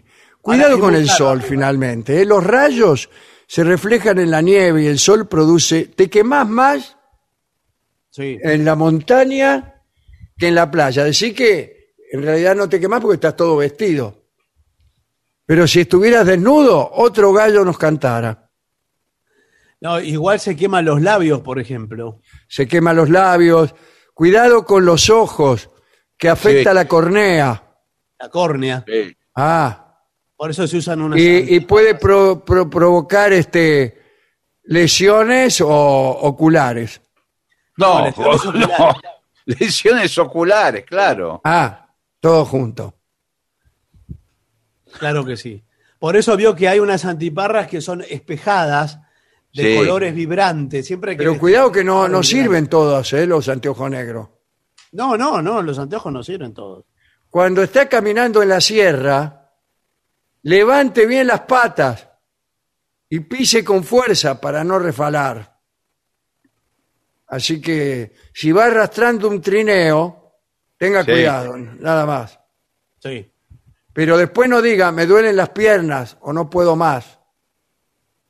Cuidado, ¿eh? porque a lo mejor cuando dice no puedo más, usted ya está allá donde Judas perdió el poncho y no lo puede rescatar nada. No, bueno, por eso no se tiene que alejar mucho de- del No. resto de la gente. Yo le doy siempre la vuelta a la manzana al hotel, nada más. Y bueno, pero entonces, ¿para qué viaja hasta allá? Porque la idea es disfrutar de, de la nieve. Cuida- no vaya a lugares demasiado este, desconocidos. Sí, y lo mismo también, eh, no espere que se haga de noche. Con, No. con lo- con- Elija los lugares. Lo mejor es una estación de esquí donde hay restaurante, eh, otros servicios, Sí. este, panadería, kiosco, pero, pero no en un bosque espeso, allá No, lejos. eh, Usted se pierde. Igual, igual llegado el caso que lo sorprenda la noche y que no puede como mm, bajar, hay refugios donde usted puede compartir con otras personas en la misma habitación, pasa la noche ahí en el refugio ¿A y baja le otro día. Señor, ay, si lo encuentra. Pero no hay uno a cada cuadra. En No, alguna no, montaña. Ni, ni cuadras hay. No, pero por supuesto, nosotros en nuestro complejo tenemos. Sí. Complejo. ¿Cómo? ¿Usted es el del complejo Las Grullas? Sí, señor. Sí, Ah, qué bien. Acá, acá en las grullas, eh, nosotros entrenamos, tenemos la- las pistas de distintos niveles de dificultad. Tenemos eh, la amarilla, la roja y la negra. ¿Ustedes cuál ¿Y quieren? cuál es la más dificultosa? La negra Esta, para mí. Esta, Ah, la negra. La Sí. negra. sí. la negra. Ustedes ya tienen experiencia porque yo vi que el señor ya venía un poco. Yo Eh, venía a medio esquiar también, sí. Claro, sí, ya venía medio, medio experimentado. Sí, Eh, sí. Hoy tenemos una jornada vibrante, de, de- porque tuvimos anoche una nevada muy, muy fuerte. ¿eh? Eh, Ah, bueno, de la fantástico. nevada, ¿qué pasa con los animales? ¿Hay animales peligrosos en esta región? Me han No, dicho no, que no, hay no. muchos. ¡Uh! ¿Qué? ¿Lobos? Sí. No, no, y, a- y no se acercan a, a esta pista. Eso no, no, no hay problema. Bueno, ¿y osos? No, osos no hay acá. Este, esta- en la Patagonia no hay osos. Le hago una pregunta. ¿Cuál es el ángulo de declive de la pista negra? Es eh, 85 grados. 85 Ah, bueno. grados, pero eso no es una pista, es una pared. Es un precipicio más que... Esta es la de máxima dificultad. Esta es la de máxima ¿Y dificultad. cuánto tarda en bajar? No ¿Un es una dificultad, señor, es un suicidio. No, acá vienen a entrenar los grandes campeones, los suizos, todos esos tipos que ganan todos los Juegos Olímpicos. Sí. Los de, los de Etiopía. Eh, no, no, no, los de los Juegos de Invierno le hablo yo. Ah, Eh, los suizos, los noruegos, todo. Cuando allá es verano, vienen a entrenarse acá. ah, porque acá es invierno, ¿no? Acá es todo al revés. Claro. Bueno, eh, me gustó mucho. Eh, yo me voy a arrojar, eh, no en un esquí, sino en un trineo. Ah, Bueno. qué bien, bueno, bueno. Es, es Yo me voy a sentar acá en el trineo con mi novia. Y Va a ir en uno de dos. si usted me- nos me que- un poco, sí, vámonos en uno de dos. Y vamos en uno de dos, los dos pegaditos. Eh, me dijeron que ponen un perro adelante que lo lleva, ¿puede ser? No, Bueno, esto- no, ese es el mismo novio.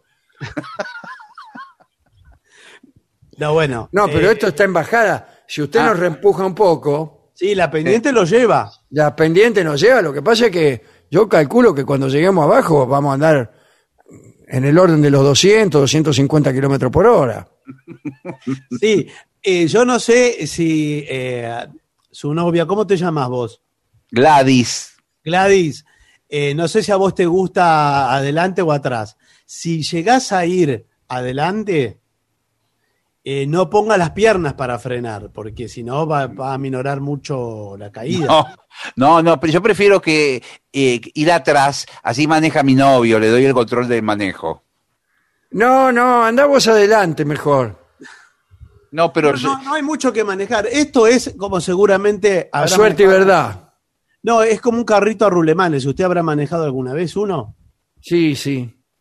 Bueno, es, es igual, tiene un, un comando un poco precario con unas, eh, unos piolines. Eh, bueno, un poco precario, pero acá me están cobrando un potosí por el alquiler y me decís que es precario. Bueno, eh, precario es el trineo, pero la montaña. Precario, qué cara tenés de otario. Las montañas es impagable, la nieve. Imagínese. ¿En qué? bueno, bueno nosotros- me, animo, me animo, voy yo adelante entonces, no hay ningún Bueno, problema. bueno, Si- bueno. Si es tan fácil. Gladys. Usted, reempújenos, reempújenos. Bueno, ahí va, ¿eh? Vamos. Ahí vamos, ahí vamos, Gladys. Vamos, ahí vamos, vamos, agarrate, agarrate. que me, me- pero me parece que nos mandó por la pista negra. Se fue sola. Pero usted se Allá va. Pero, Mirá, ¿por qué no mirá, se mirá la velocidad que agarró, mirá. ¡Chao, Gabriel! Se hizo una bola de nieve. Pausa.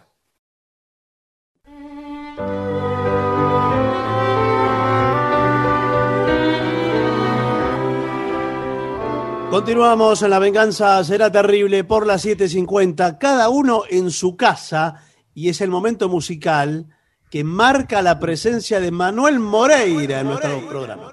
Sí, ¿qué tal amigos? ¿Cómo les va? ¿Cómo ¿Qué anda, Manuel? Bien, bien, acá, acá andamos. Relajados. Seguimos bien. festejando, seguimos festejando todavía el cumpleaños de nuestro amigo Ale Dolina. Sí, todos los días lo festejamos. Sí, Y, y Ah. todo así. sí, así. Y estamos haciendo canciones de series para festejar Sí. eso. Acá un, un oyente hoy nos dijo que la canción de David Bowie que habían hecho el otro día, Sí, que lo habían hecho como una canción Sí. cualquiera, en realidad también pertenecía a una serie. Sí, a una serie inglesa. Ah, o sea que Y un podríamos hombre haber se negó a decirnos obstinadamente. Creo que Life, la on, serie. Life eh, on Mars. Sí. El tema. yo entendí que la serie lleva el- ese mismo nombre. Yo también entendí eso, pero no Yo sé. entendí si- eso. Y es una serie. Sí, yo entendí eso, pero me hice el que no entendía. Ah, Es una serie, o sea, les digo a ustedes que vieron la serie. ¿Es una serie antigua o de ahora? no, Nosotros no, la vimos, la vio No la vimos. No, yo No la por, vimos, ahí, por ahí nos con- jugando el tipo. Hablaban con No viene tanta a difamar seguridad. acá. No la vimos, Moreira, la serie.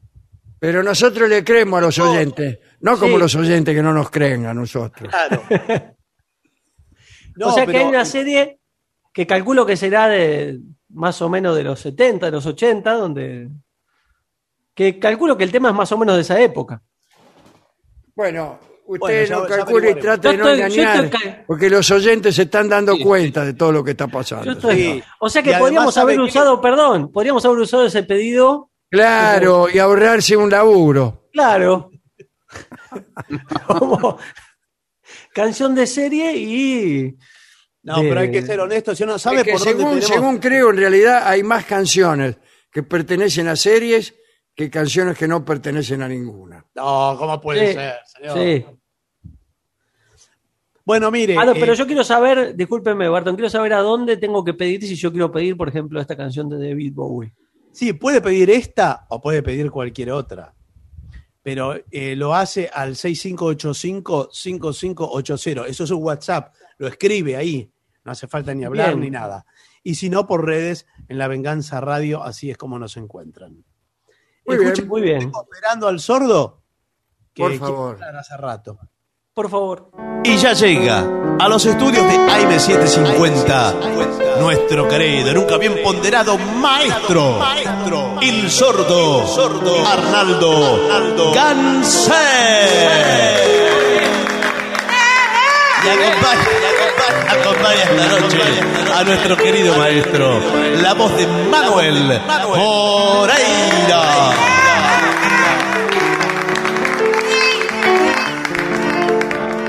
Buenas noches, maestro. Buenas noches, Moreira. Buenas noches, ¿cómo le va, Barton? Mm, bueno, a ver, hay muchos pedidos hoy. Vamos a ver cuál entra. Un momento, por ejemplo. Momento, momento. Un momento. señor. Un momento. ¿Qué le pasa? ¿Esa ¿Cómo? cuál es? No, un momento es la canción. Ah, perdón, perdón. ¿Cuál es un Sí, momento? sí, Esa ah, me la esta, esta, mira. A ver.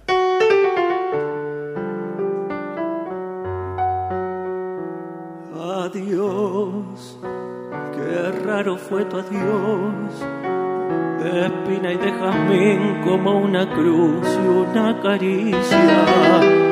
Tal vez no comprendí ni presentí que las estrellas tienen que morir con los rayos del sol. Yo fui un pájaro cantor y tú la mariposa que logró quemar sus alas. Después la soledad, la realidad, la noche cruel que pronto me envolvió fatal. Y otra vez junto al río muy juntos, tu boca, mi boca, tu pelo y mi pelo. La luna, tu luna, mi luna, que ayer nos vestía hoy tiende su velo. Yo no quiero el engaño de un día, tus manos no tiemblan, no sabes reír. Yo no quiero la historia de siempre, vivir un momento y luego morir. Yo no quiero la historia de siempre, vivir un momento y luego morir.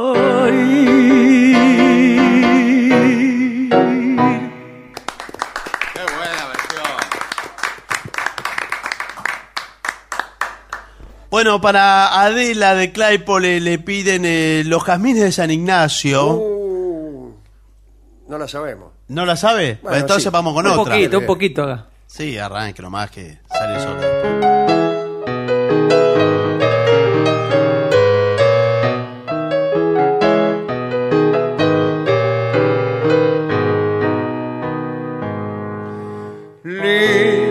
es el sol de mayo Tú eres más linda porteña amada. El domingo de Ramos en San Ignacio por la mañana. Compré jazmines, jazmines blancos. Y al decirle a tu parda que te lo diera, me miraron las negras de la recoba con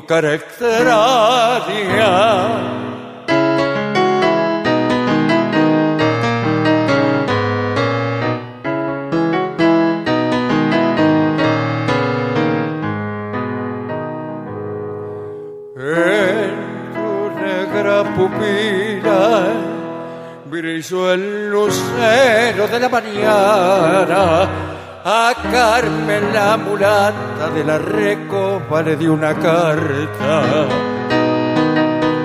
para tus manos sin decir nada.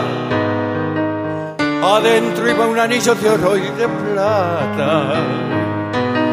Y Carmen me la trajo la misma noche, siempre cerrada.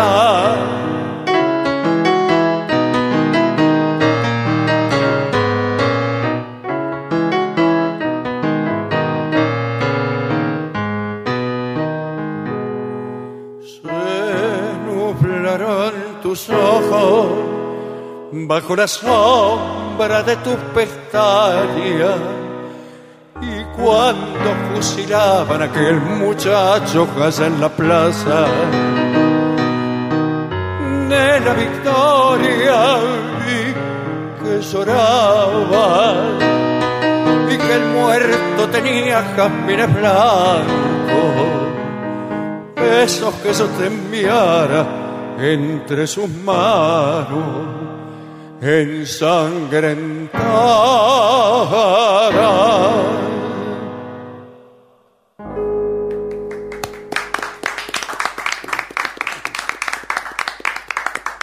Bueno, a ver, ¿está como para una samba usted, Ay, Moreira? Con la ¿una guitarrita Bueno. que la tiene ahí.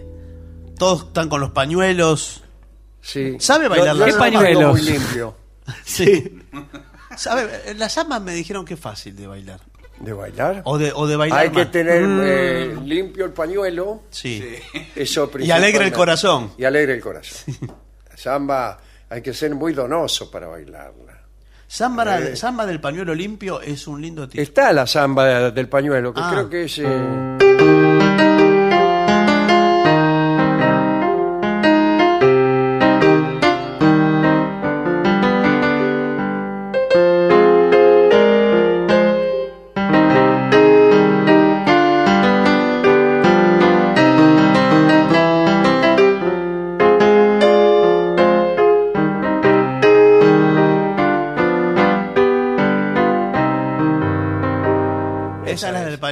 esa es la No del bien. pañuelo limpio, sino del pañuelo. claro, Mire usted. no del pañuelo sucio, No, no, no, ni no. blanco. Del ni- pañuelo. claro.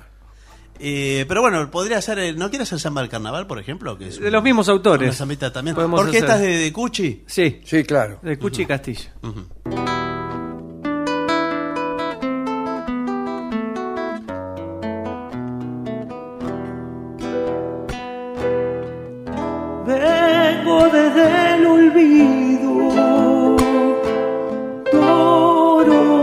Toro cerrando,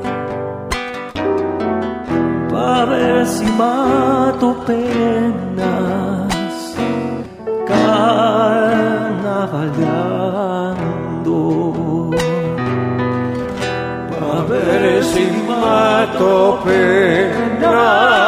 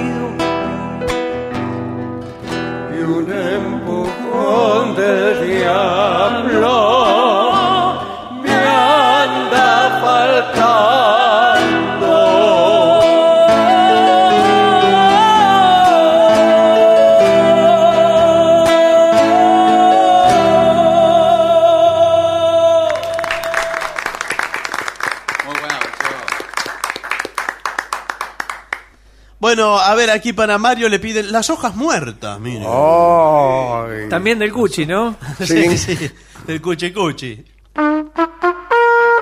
Está perfecta. Está, Está muy bien eh, la sí, trompeta. ¿Esa es la suya o es la prestada? De... No, no, la mía. es la de la radio, ¿no? No, No, la de la radio no la use, ¿eh? Sí. Porque la usan todos. la agarran, vienen, la agarran a tipos que no saben tocar la trompeta, le meten la trompa ahí. Sí, sí. Y la quién del- sabe, al final del día anda a saber todos los microbios que tiene. Bueno, es que es orden de la dirección que tenemos que todos saber tocar la trompeta. Hay que, Ah, ¿sí? eh, Entonces t- hay que estudiar, hay que practicar, si no, como... para, eso es para los actos políticos. Que van a tocar la trompeta. ¿Vio las trompetas de los actos Sí, que sí. suena la de la cancha también? Bien. ¿Cómo suena el... el-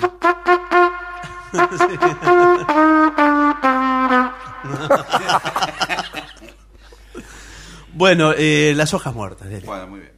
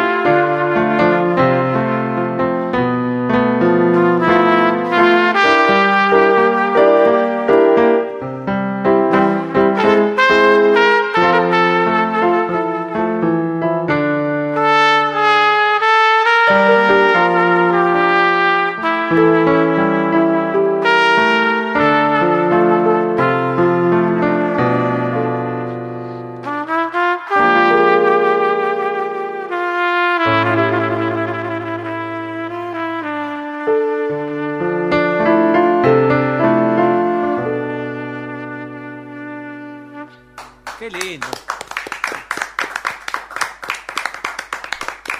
Bueno, y acaba de entrar Villarreal al estudio, a quien saludamos, por supuesto, que dejó su pedido de siempre, que es Blue Monk. Sí, le gusta Ah, mucho. Le gusta Thelonious Monk. Thelonious Monk, vamos. Así que arranque con eso.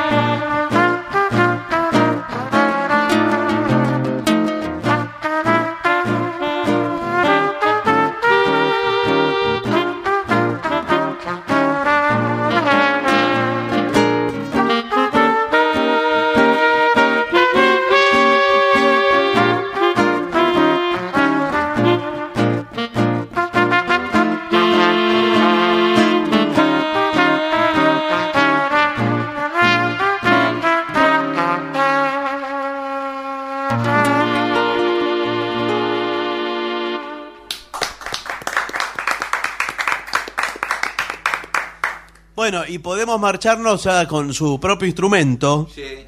eh, cuando los santos vienen marchando, ¿le Ah, parece? Algo favor, como mirá, para irse. Mirá cómo se me ponen los pelos. No, bueno, no La es para. versión bien rápida, ¿eh? Sí, sí, ¿A sí, qué sí, velocidad sí. es? Lo, ¿Así? lo más rápido que se puede. ¡Adiós, maestro! ¡Adiós, maestro! Algo así. Vamos. Bueno, dele, con todo.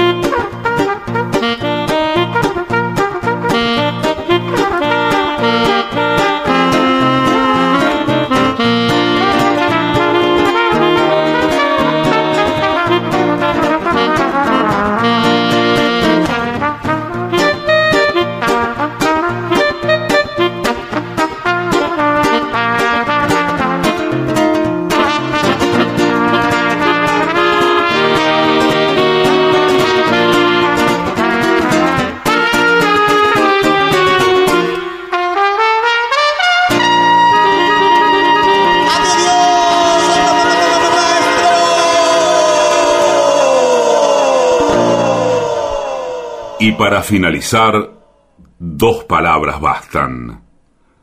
Gracias.